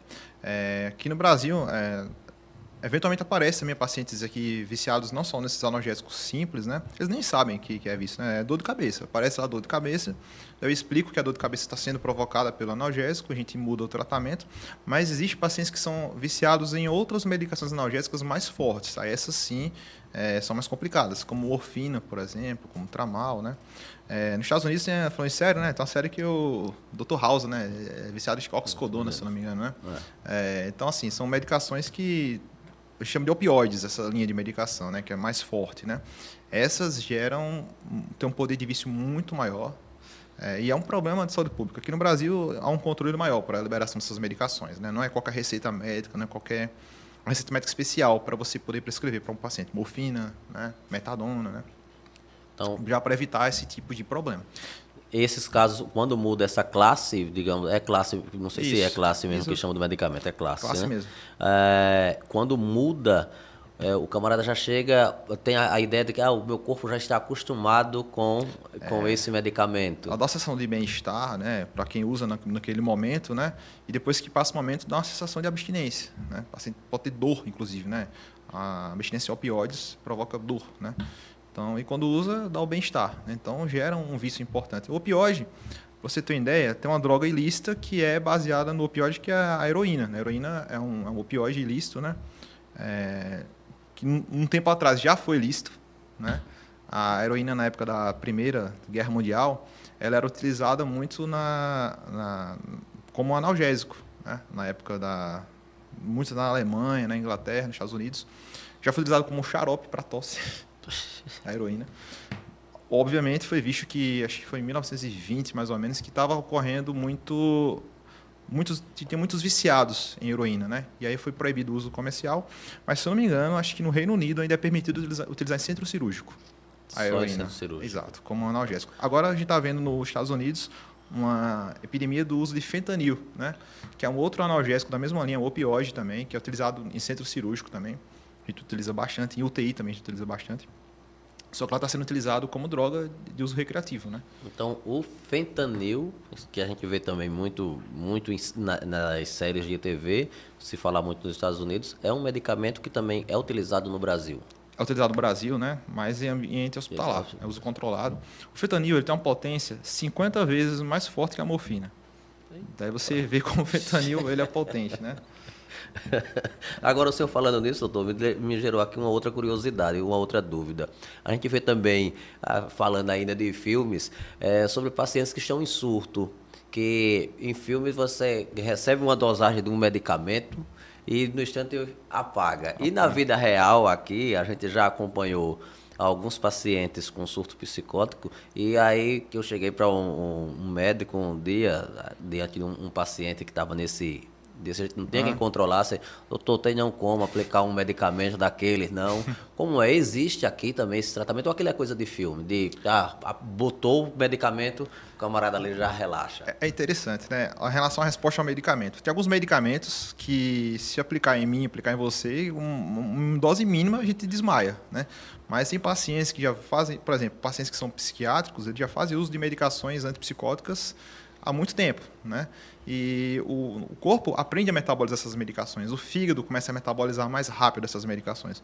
E acontece que com o passar do tempo é necessário doses cada vez maiores, a ponto de chegar no nível de você dar uma medicação super forte, que de repente em você desmaiaria, e um paciente desse parece que você deu água, né? Então acontece, mas existem sim, medicações muito potentes aqui no Brasil, né? Alguns antipsicóticos potentes, alguns a gente são medicações para dormir mesmo, são os hipnóticos, né? É, potentes também que se der poucos ml a pessoa desmaia na hora, né? Mas se esse paciente específico do surto psicótico, dependendo da, do organismo dele, do quanto que ele já utilizou de medicações, é capaz dele com a medicação dessa ainda continuar acordado. Né? Não fazer efeito nenhum. É, por exemplo, outro paciente que tem muita resistência ao uso dessas medicações é usuário de drogas, drogas, né, cocaína, crack, porque essas medicações, eh, drogas no caso, né, elas também é, faz com que o nosso organismo comece a metabolizá-las mais rápido. E quando você vai utilizar as medicações que vão provocar a sonolência, né, a depressão do sistema nervoso central, ele vai estar tá preparado para aquilo já, né? Então você faz doses absurdas que para mim eu ficaria em coma um mês, mas para ele é igual é, dá um soninho, dá um soninho só. Toma aqui um, um, como a gente pode dizer, toma aqui um chá de, de camomila. É, para ele é um chá de camomila, exatamente. É interessante esse perfil de paciente, mas acontece. Estamos conversando com o Dr. Cledson Ventura, neurologista, especialista em eletroneuromiografia. Eletroneuromiografia e tem a neurofisiologia neuro... e a eletroneuromiografia. Tá vendo? Exato. Vamos saber daqui a pouco que é essa neuro neuro eletroneuromiografia, nomezinho é complicado. Eu Quase um a língua. Dá não, dá não para falar. Dr. Cledson Ventura, a gente conversando sobre temas importantes aqui para você que acompanha o Jaicast. Nós estamos no nosso sexto episódio, neste dia 22 de novembro, contando sempre com a parceria do Poder das Milhas, Sene, produtora de conteúdos, e 3S, distribuidora. Jaicast que vai ao ar toda quarta-feira, toda semana, um episódio novo, de 10 da manhã ao meio-dia. E nossos episódios ficam lá para você ouvir também e assistir, assistir pelo Spotify, depois uh, de amanhã já vai estar disponível. E tem também, para você que quer ouvir, acompanhe as plataformas digitais, Spotify, Deezer, Apple Podcast, Amazon Music, todas as plataformas você encontra o nosso Jaecast e também no YouTube, claro, no canal do Jaecast, com transmissão ao vivo pelo Instagram, também do Já é Notícia. Jaecast é um produto com a marca Já é Notícia, que é informação jaenoticia.com.br. Tá transmitindo, tá tudo normal na transmissão, né, Jean? Com o, o Instagram. Pronto, é isso aí. Vamos seguindo. Já são 11 da manhã e 10 minutos. A gente está conversando com o doutor Gladson Ventura. Doutor, a insônia, ela incomoda muita gente. Existem as pessoas que podem, por uma noite, estar é, tá por algum problema, seja lá financeiro, ou estresse emocional, ou problemas na família, você perde o sono por uma noite, duas noites. Um paciente desse não pode ser considerado um paciente que tem que sofre de insônia. Foi algo Episódico. sazonal. Tem isso também, né? Tem também. É. A insônia episódica que acontece por um, um problema ou outro, essa geralmente não gera problemas, né? O problema é a pessoa que tem insônia todos os dias. Né? Pessoa que, e essa insônia, inclusive, ela gera vários prejuízos, não só na qualidade de vida, né? Mas o fato de você não dormir aumenta a chance de tanto ter dor de cabeça como de doenças neurodegenerativas, doença de Alzheimer, por exemplo, porque o nosso cérebro precisa do descanso, né? precisa da reparação. Né? E quando você não dorme, você prejudica esse processo. E por esse motivo é importante ser o paciente com insônia evitar a automedicação, mais uma vez, e procurar auxílio, porque nós precisamos tratar a insônia não como sintoma insônia, né? mas como a causa da doença da insônia. A pessoa que tem insônia tem por algum motivo, ela não tem insônia do nada. Ela pode ter insônia por uma ansiedade, pode ter insônia por uma depressão, pode ter insônia por uso de alguma medicação. Alguns medicamentos provocam insônia, a pessoa não sabe. Né? Pode ser por maus hábitos. Né? Então, um conjunto de fatores que precisam ser tratados para evitar. Doutor, essa questão da insônia, o conforto da cama que você dorme influencia também, pode dar uma. É, é, como agravar a insônia ou ajudar também a combatê-la? Ah, com certeza. A cama, o colchão ser confortável, não provocar dores no paciente, né? Sem dúvida faz parte. Então, para um paciente adequadamente, tem que ter um quarto silencioso, escuro, com um colchão confortável, né? Uma temperatura agradável. Tudo isso influencia para o paciente ter uma boa qualidade de sono. Falando em sono, é muito importante a gente começar também mais uma vez a falar de automedicação, né? É, é muito comum no consultório vir pacientes utilizando medicação tarja preta para dormir.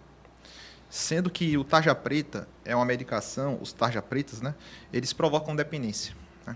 Então, o que acontece? A pessoa no começo tomava meio comprimido do tal medicamento. Dava sono, ela dormia, achava maravilha. Nossa, isso é muito bom, vou continuar tomando. Aí, depois de um tempo, aquele meio comprimido passou a não servir mais. Teve que tomar um comprimido. E aí, passou mais um tempo servindo, depois tive que tomar um, um e meio. Chega ao nível de paciente estar tá tomando dois comprimidos por dia para dormir e não dorme. Né?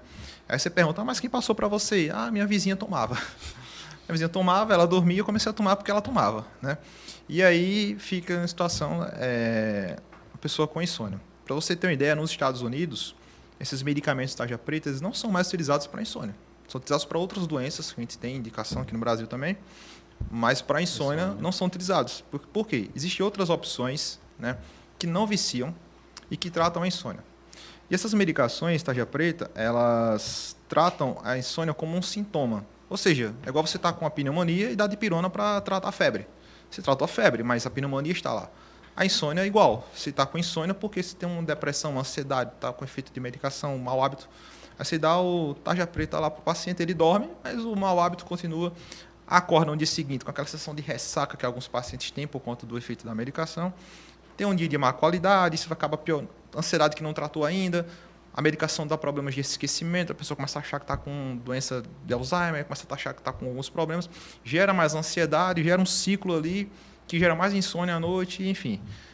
Para essas pessoas é muito importante procurar ajuda médica para tratar a causa específica e, obviamente, uma opção de medicação de sono que seja mais adequada né, para o perfil dela.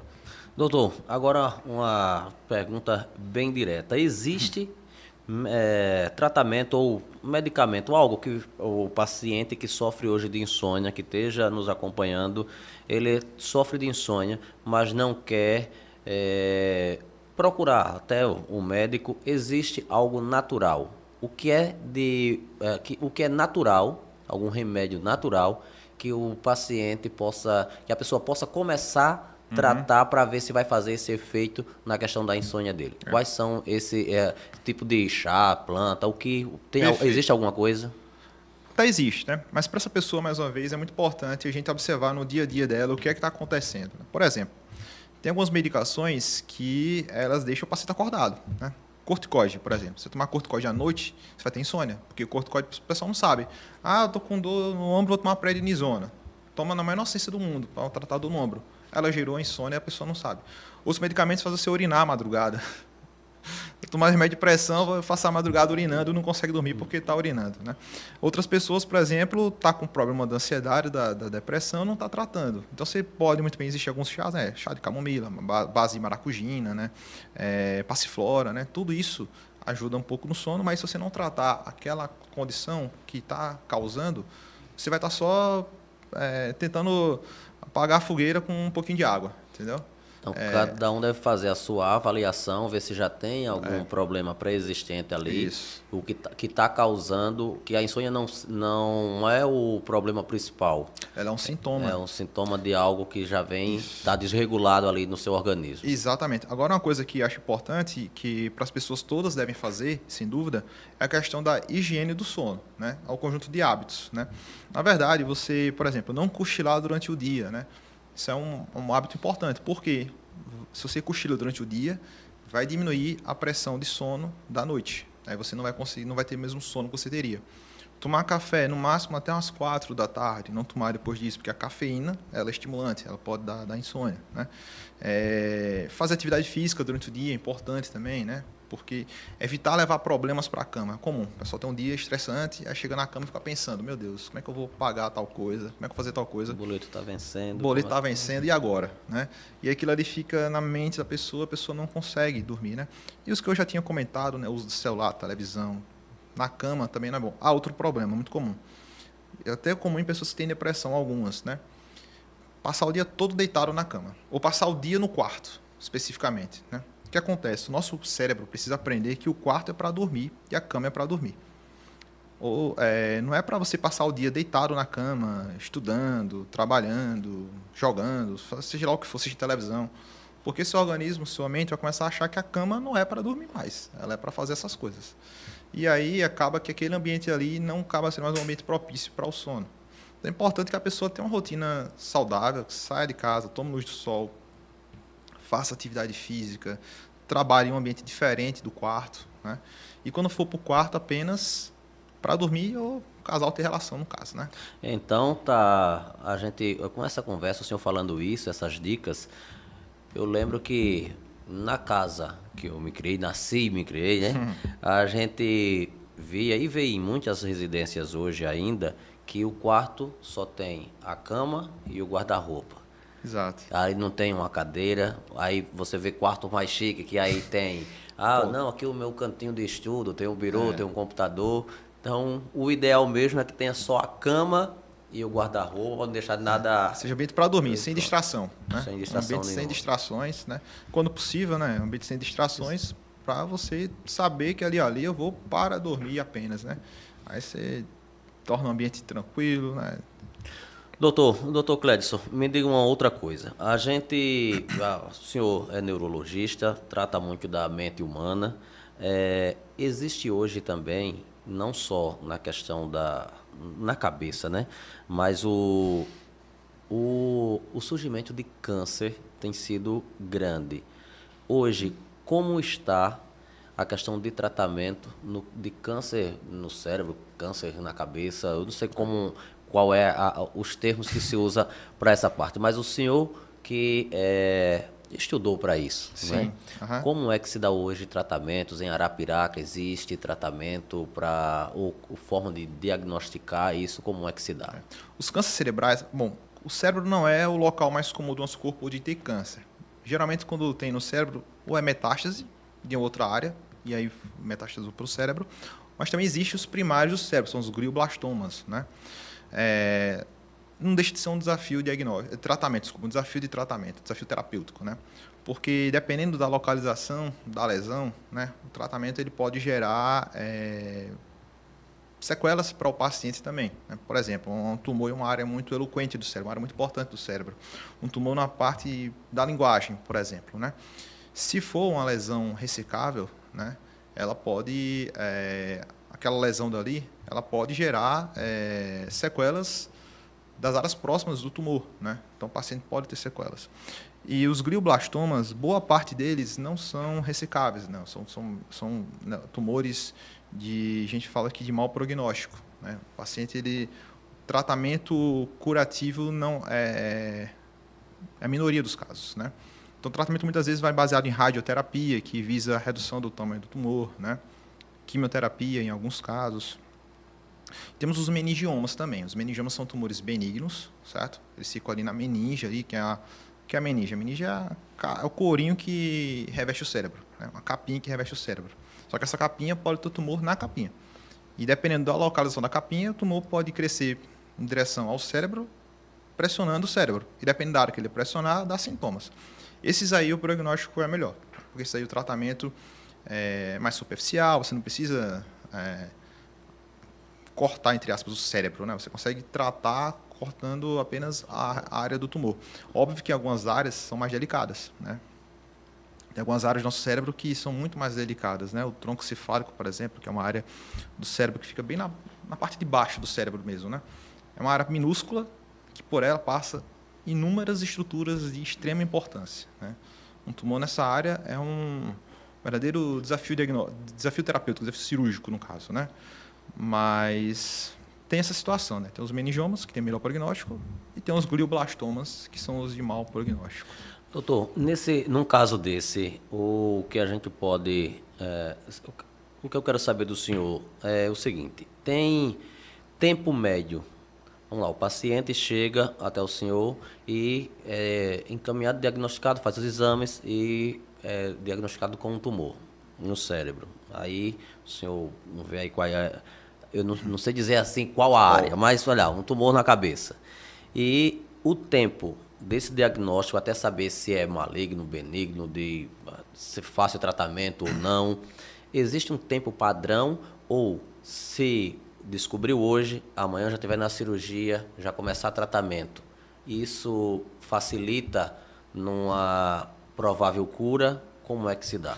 A decisão terapêutica depende do, do caso, da localização do caso do tumor, né? Mas em relação aos glioblastomas, né? Que é os malignos, né, no caso, né? É, o tempo do, do diagnóstico do glioblastoma, a gente já começa a desconfiar um pouco pela imagem, né, pela ressonância quando é feita, né, o qual seria o tumor ali. Mas o diagnóstico mesmo definitivo é pelo histopatológico, né? Se for fazer definitivo, é pelo histopatológico, que nem sempre é possível de ser feito dependendo da área que tiver, porque algumas áreas o cérebro não tem como você biopsiar. Né? É, por isso já também é um dos motivos de ser mau prognóstico, porque você às vezes não consegue dar o tratamento definitivo pela área do tumor, ele já está numa área nobre, digamos, né? E aquela área nobre ali é uma área às vezes que não tem como você mexer, porque se você mexer o, o prejuízo vai ser maior ainda, né? Mas considerando dos que é possível ser biopsiado, tratado, né? O tempo do histopatológico aqui em Alagoas, eu confesso para você que eu não sei quanto tempo os laboratórios demoram para fechar para você o, o tempo do para liberar o resultado anatomopatológico que do... Que seria a biópsia. Que seria a biópsia, exatamente. Não sei então, dizer você o tempo que é, demoraria. É um trabalho que te, não, não depende só do médico que fez a que realizou a consulta e o exame, mas Exato. o laboratório também. É isso. Sim. Em se tratando de saúde pública, vai depender de demanda do próprio laboratório. Exato. Então, tem esses fatores que influenciam. Exato. Considerando o tipo do tumor, né, o, o, grau do tumor, né, a gente fala, né, vai de 1 a 4 os glioblastomas, né, considerando o grau, é sempre analisado o grau de agressividade do tumor, o local do tumor, né, o tamanho do tumor, né, e se ele vai ser candidato para cirurgia ou para procedimentos paliativos, né, uma, de repente uma radioterapia paliativa, é, geralmente é radioterapia paliativa que a gente faz. E nesses casos, infelizmente, glioblastomas são tumores com prognóstico pior, né? Então, muitas vezes o tratamento acaba sendo paliativo com o objetivo de melhorar o conforto do paciente. Mas nos casos que forem tratáveis, obviamente, o quanto mais rápido, melhor, né? Porque câncer, tempo é crucial. O quanto, quanto antes se diagnosticar e tratar e ressecar aquela lesão, se for possível, melhor o prognóstico, porque é melhor, menor a chance de ter ficado algum resíduo, de ter metastatizado a lesão. Ok. Doutor, e sobre a sua especialidade? Como é o, o, o nome mesmo da especialidade? É, eletroneuromiografia. É, né? Eletroneuromiografia. É, é um examezinho interessante. E como é? Se eu for fazer esse exame, eu tenho que escolher onde vou fazer e qual parte do corpo vou fazer ou vai estudar tudo? É, é, você, na verdade, o, a indicação que vai dizer, né? O seu problema que vai dizer, né? É, o exame pode ser feito dos, dos quatro membros e da face, né? A eletroneuromiografia. E é um exame interessante porque eu vou testar os nervos, os nervos do paciente. Né? Literalmente eu vou testar nervo por nervo. Né? Eu pareço um eletricista fazendo esse exame. Eu coloco eletrodos em algumas áreas que eu sei que o nervo passa, né? a gente estuda anatomia, sabe onde o nervo passa, e a gente vai estimular esse mesmo nervo com um estímulo elétrico de baixa voltagem, é, em outra parte que eu sei que esse nervo vai passar. E dessa maneira a gente vai testando cada nervo né, que a gente precisar, e no final a gente consegue dizer, olha, seus nervos tal, tal, tal estão bons, esse nervo aqui está com problema. Né? E aí eu consigo dizer o, onde está o problema, né? qual nervo, qual parte, por exemplo, no braço. Eu consigo descobrir se o problema está no punho, se está no, no cotovelo, se está no braço. Né? Consigo dizer é, se esse problema foi porque o nervo foi cortado ou desencapado, digamos. Né? O desencapado é porque o nosso nervo, semelhante a um fio nesse ponto, ele tem uma capinha, chama-se bainha de mielina nessa capinha. Né? E ela serve para dar agilidade ao impulso nervoso. Sabe qual é a velocidade do impulso nervoso do nervo do braço? Não. Quando o seu cérebro manda, quando a sua medula manda para a mão, a velocidade são 50 metros por segundo em média. Né? Então, nosso nervo conduz nessa velocidade. Essa bainha ela é responsável por dar uma velocidade tão alta, né? 50 metros por segundo. Então, se for analisar com o braço, a gente tem quantos. Deixa eu ver aqui, deve ter um metro aqui, né? Mais ou menos Olha isso. só, pronto. Dividir é. por 50, eu vou ter a velocidade. É, e esse, esse exame, é 0,02 segundos. Esse exame o senhor realiza aqui em Arapiraca? Realiza aqui em Arapiraca esse exame, né? realizo no meu consultório. Né? É, e aí eu consigo identificar se foi a capinha ou se foi o nervo que foi cortado. Né? E a gente consegue dar uma dica importante para o médico né, que pediu o exame, né, o, porque ele vai saber dizer, olha, tem doenças que provocam o desencapamento do nervo, tem doenças que provocam o, o corte do nervo, tem doenças que fazem com que o nervo simplesmente pare de funcionar aos poucos do corpo todo. Né? E assim a gente consegue diagnosticar doenças como polineuropatias, como esclerose lateral amiotrófica, como é, ajudar a diagnosticar no caso, né? Como síndrome do túnel do carpo, que é muito comum também. Qual é o paciente que chega no seu consultório e o senhor indica esse tipo de exame, doutor? Um muito comum é os pacientes que têm dormência nas mãos. É muito comum. Tem paciente que chega no consultório, doutor, não aguento minha mão, não. Me acordo madrugada com ela dormente, tem que ficar agitando assim, formiga, dá choque, queima minha mão. E tá só piorando. E é o, é o comum de chegar lá, né? Isso é, isso é, o, é o clássico da síndrome do túnel do carpo, né? O nome é feio pra caramba, mas a condição é muito simples. A condição é muito simples mesmo. É porque aqui na nossa mão, no punho, passa um canal, tem um canal que é o túnel do carpo, né? Não sei o que é carpo, que é o carpo tem um túnel dentro que é o túnel do carpo. E nesse túnel passa um nervo, que é o nervo mediano. Né? E ele passa nove tendões também, passa algumas coisas. Só que se ele ficar apertado, aí ele começa a dar sintomas. E aí que ocorre esse problema. A pessoa dorme, dorme com a mão assim às vezes. Quando eu faço isso aqui, eu aumento a pressão dentro do túnel em 20 vezes.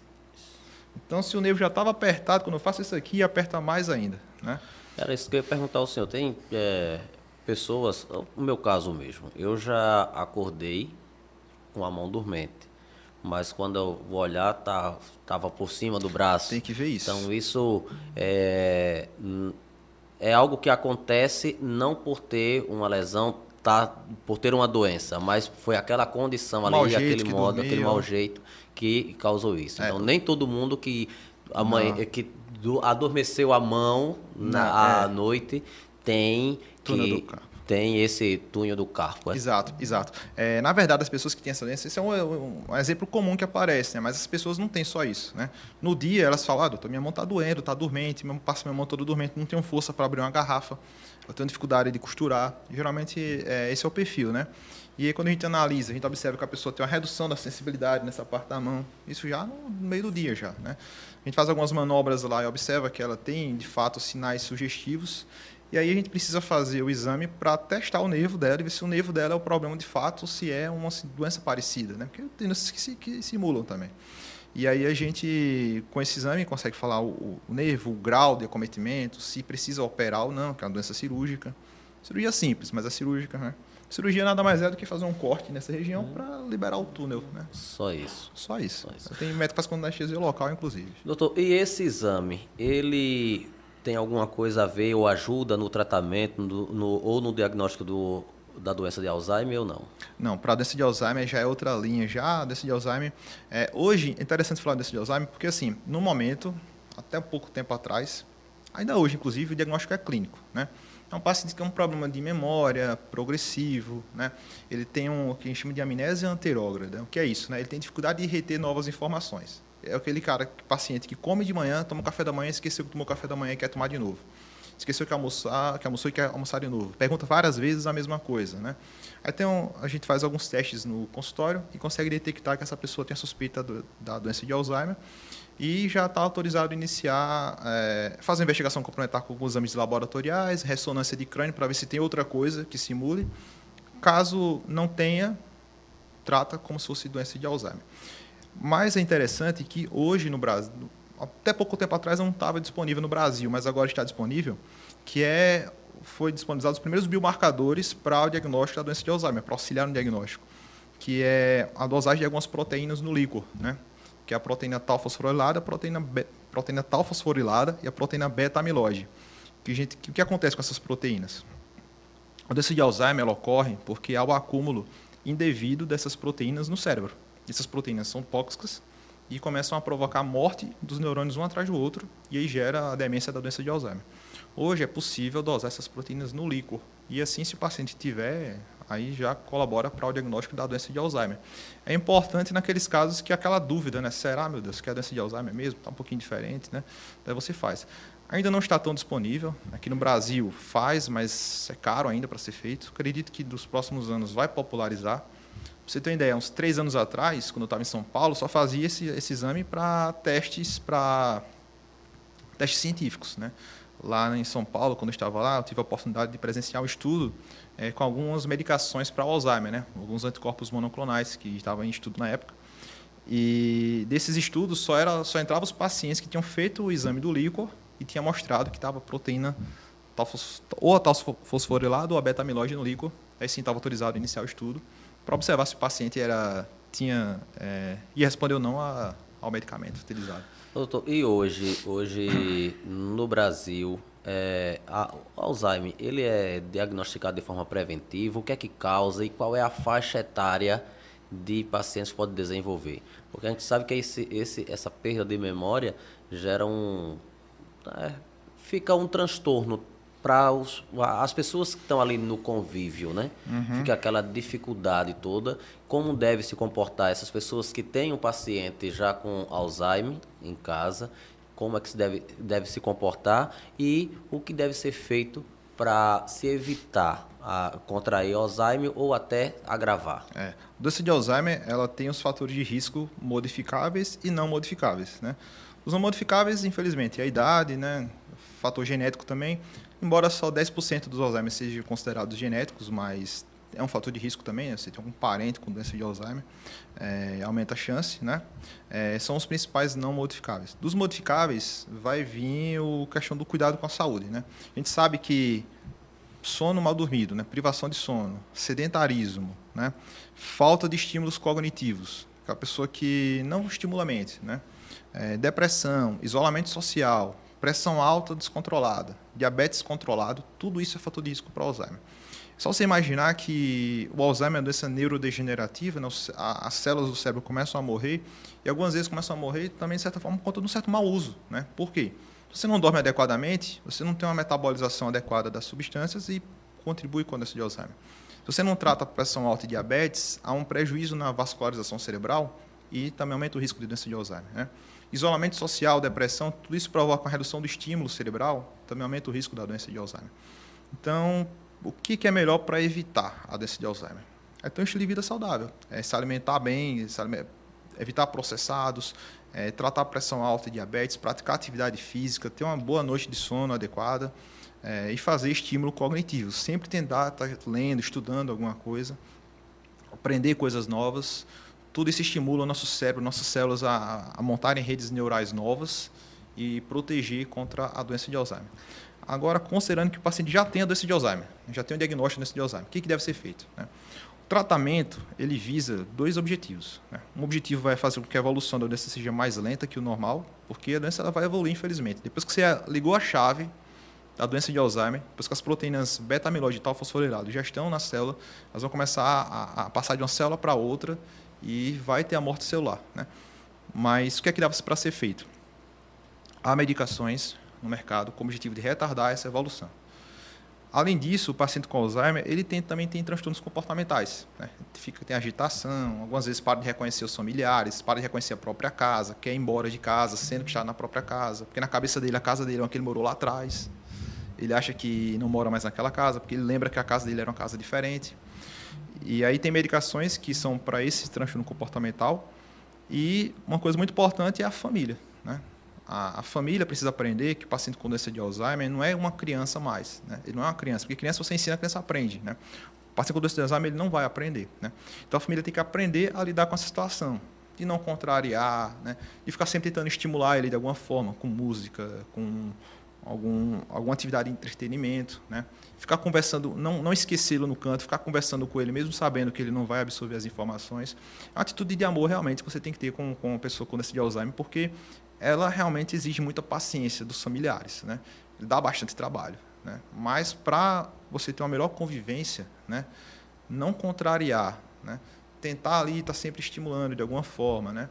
Acaba sendo melhor do que você ficar brigando, contrariando, porque não vai resolver e o paciente vai ficar mais agitado e vai ser mais problemas para os familiares também. O familiar que trata dessa forma, com uma paciência maior, ele vai estar também, de certa forma, é, se ajudando para o futuro. Vai. Porque quando ele passa, ah, foi diagnosticado um parente com Alzheimer, eu passo a pesquisar mais sobre o assunto, tudo isso eu vou estar estimulando o meu próprio cérebro a ter mais informação isso. e isso vai estar automaticamente me prevenindo. Isso.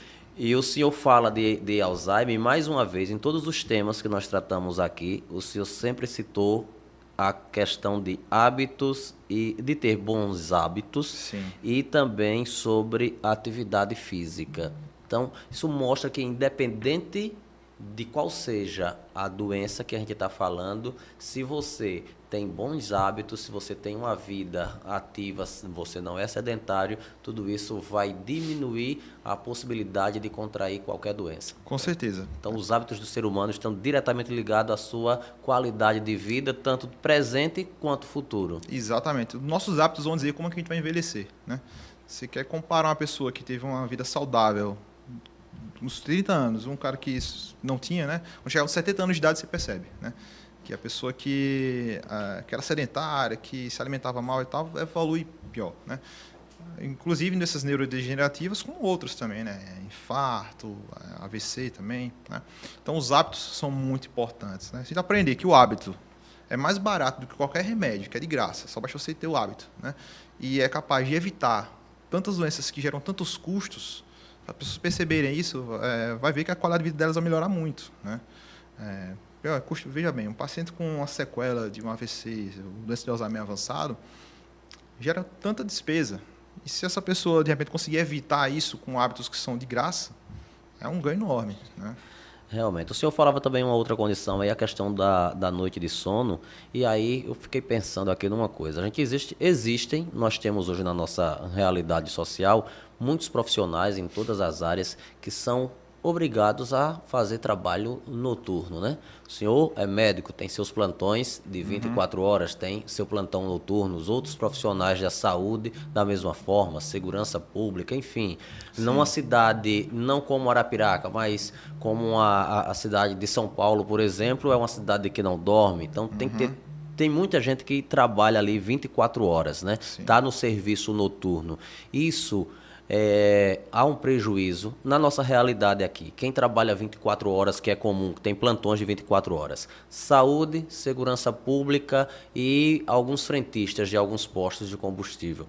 Existe um tempo ali que o ser humano ele consegue estar é, tá nessa atividade noturna e não ter tanto prejuízo no futuro porque a gente entra também em outra questão, como que o senhor falou, a questão de envelhecer de Sim. forma saudável. Porque você não é só viver muitos anos, mas viver de forma saudável como é que se dá aí, como o profissional que é obrigado a trabalhar nas horas noturnas, ele deve se comportar e quais os cuidados, doutor? É, bom, realmente o trabalho noturno, ele não é nem natural do ser humano, né? A gente realmente a noite foi feita para dormir, de fato, né?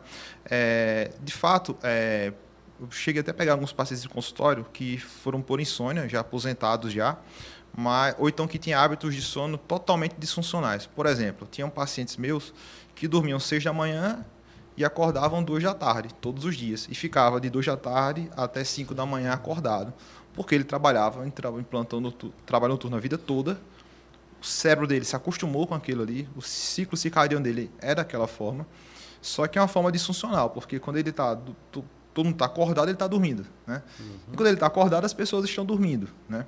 E isso gera, gerava transtornos, né? Então, assim, óbvio, trabalho noturno prolongado gera prejuízos para os pacientes. Isso eu estou falando dos pacientes que trabalham com é, horários fixos noturnos, né? O cara que trabalha diariamente, é, noturnamente de meia-noite a seis da manhã, por exemplo, todos os dias.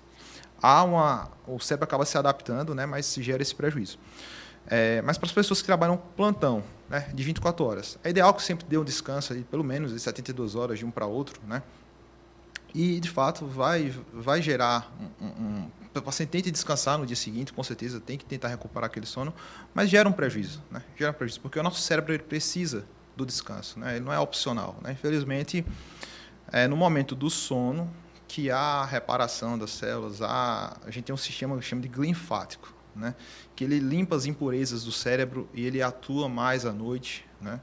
Então, quando você não dorme, você acumula mais toxinas cerebrais, né? E dificulta a pode aumentar o risco de doenças neurodegenerativas no futuro. É interessante até que, por exemplo, quando a pessoa passa 24 horas acordado, no outro dia, no outro dia se não for dormir, percebe que a pessoa fica mais lentificada, mais esquecido, né? É porque a quantidade de toxinas cerebrais está alta, né? Você não, não, não correu a eliminação. O sistema linfático atua mais durante o sono. É, então, é sempre importante respeitar esse, esse ciclo. Tem alguns estudantes, né, que estão tá na faculdade, enfim, concurso, né, que tentam virar madrugada estudando. Né? Ah, vira madrugada estudando. Só que no dia seguinte o rendimento já é menor. Né? Inclusive, até aproveitar para falar, né, que tem algumas pessoas que fazem mau uso, inclusive, de algumas medicações para não dormir à noite. Né? Ah, vou dormir, vou ficar estudando, né? Estudando. É, e aí essas pessoas não percebem que, ao fazer isso, no dia seguinte, o rendimento é menor, né? Porque é preciso dormir, é preciso ter a reparação, né? Não tem como fugir dessa necessidade não do sono. Não tem como fugir dessa necessidade do sono. E é no momento do sono que é a fixação da memória. Então, se você não dormir, você vai ter uma fixação muito menor da memória.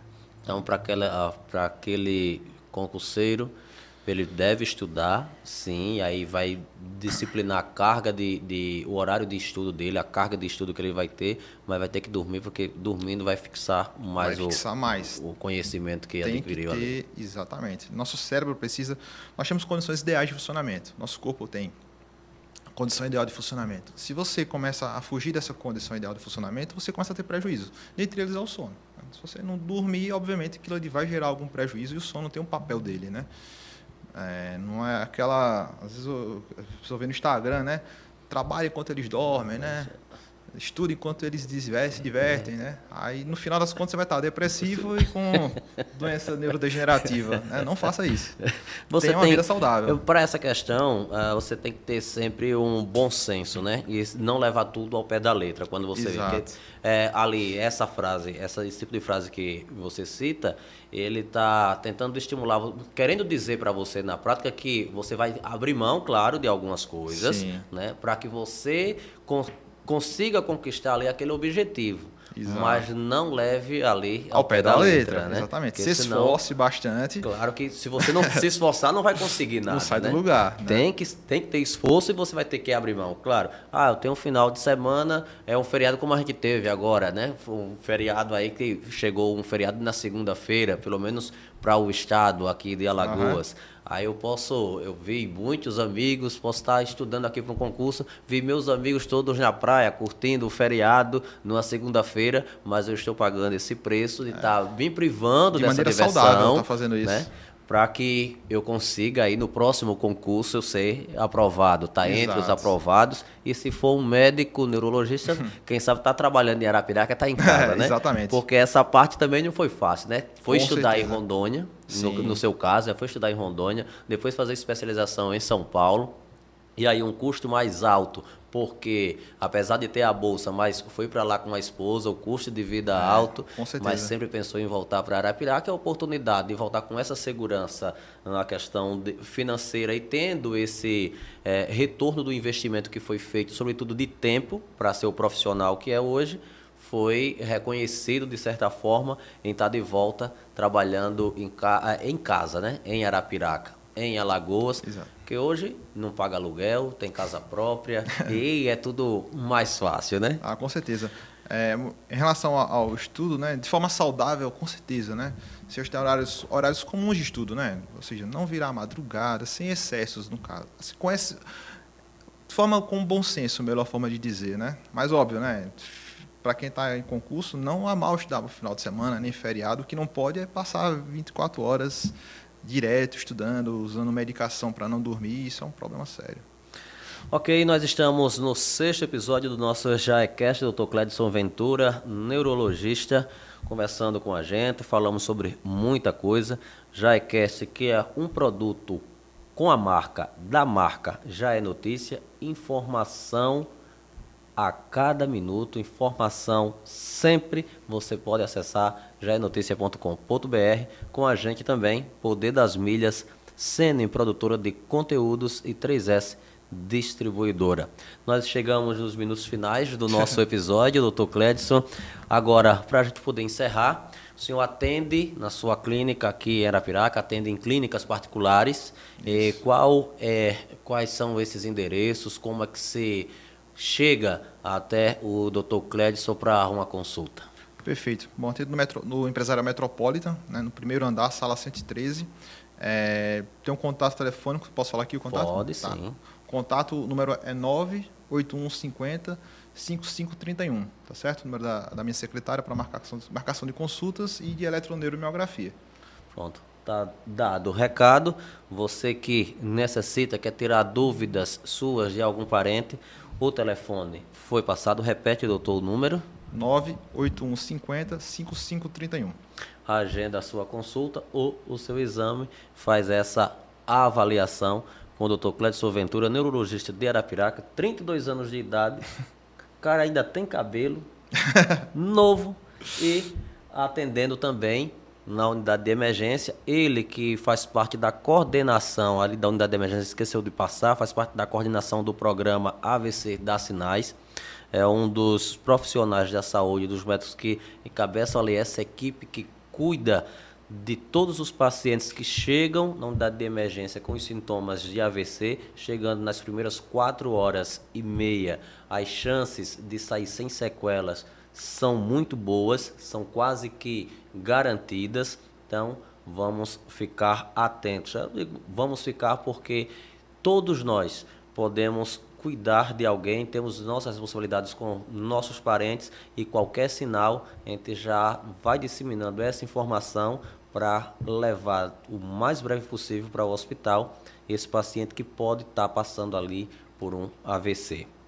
Agora, 11 horas 48 hum. minutos, doutor. Já suas considerações finais para os nossos momentos finais como é estar em Arapiraca hoje. O doutor Clédiso saiu, o, o estudante, o menino Clédiso, para Rondônia para fazer esse, esse cursar né? a faculdade de medicina, depois para São Paulo, especialização.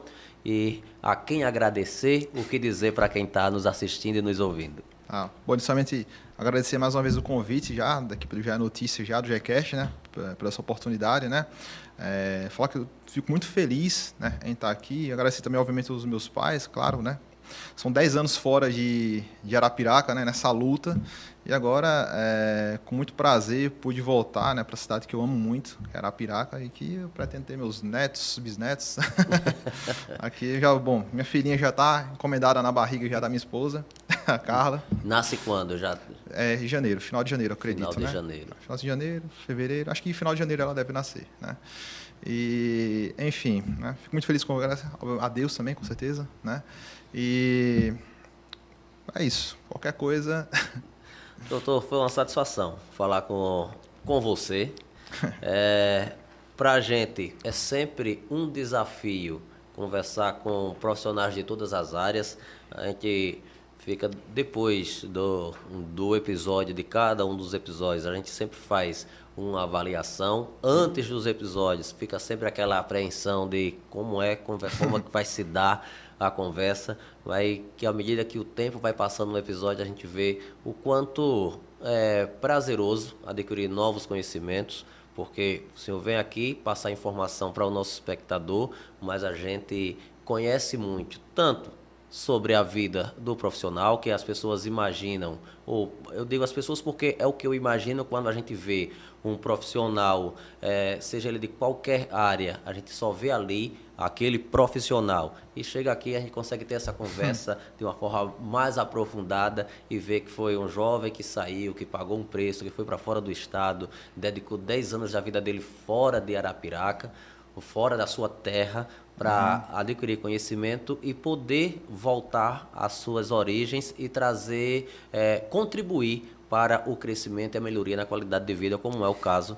do Dr. Clédson Ventura, hoje em Arapiraca. Fica o nosso agradecimento por ter aceitado o convite da equipe do GE Notícias, do GECast, em compartilhar com o nosso espectador experiências e dicas aqui sobre a, a mente humana, né? de como mudar alguns hábitos, o quanto melhora a sua qualidade de vida em mudar alguns hábitos. O nosso muito obrigado.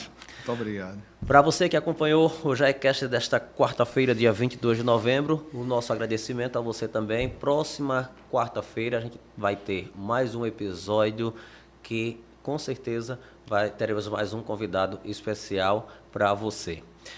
Agradecendo mais uma vez nossos parceiros, Poder das Milhas, Sene Produtora de Conteúdos e 3S Distribuidora. Obrigado pelo carinho da audiência e até a próxima semana.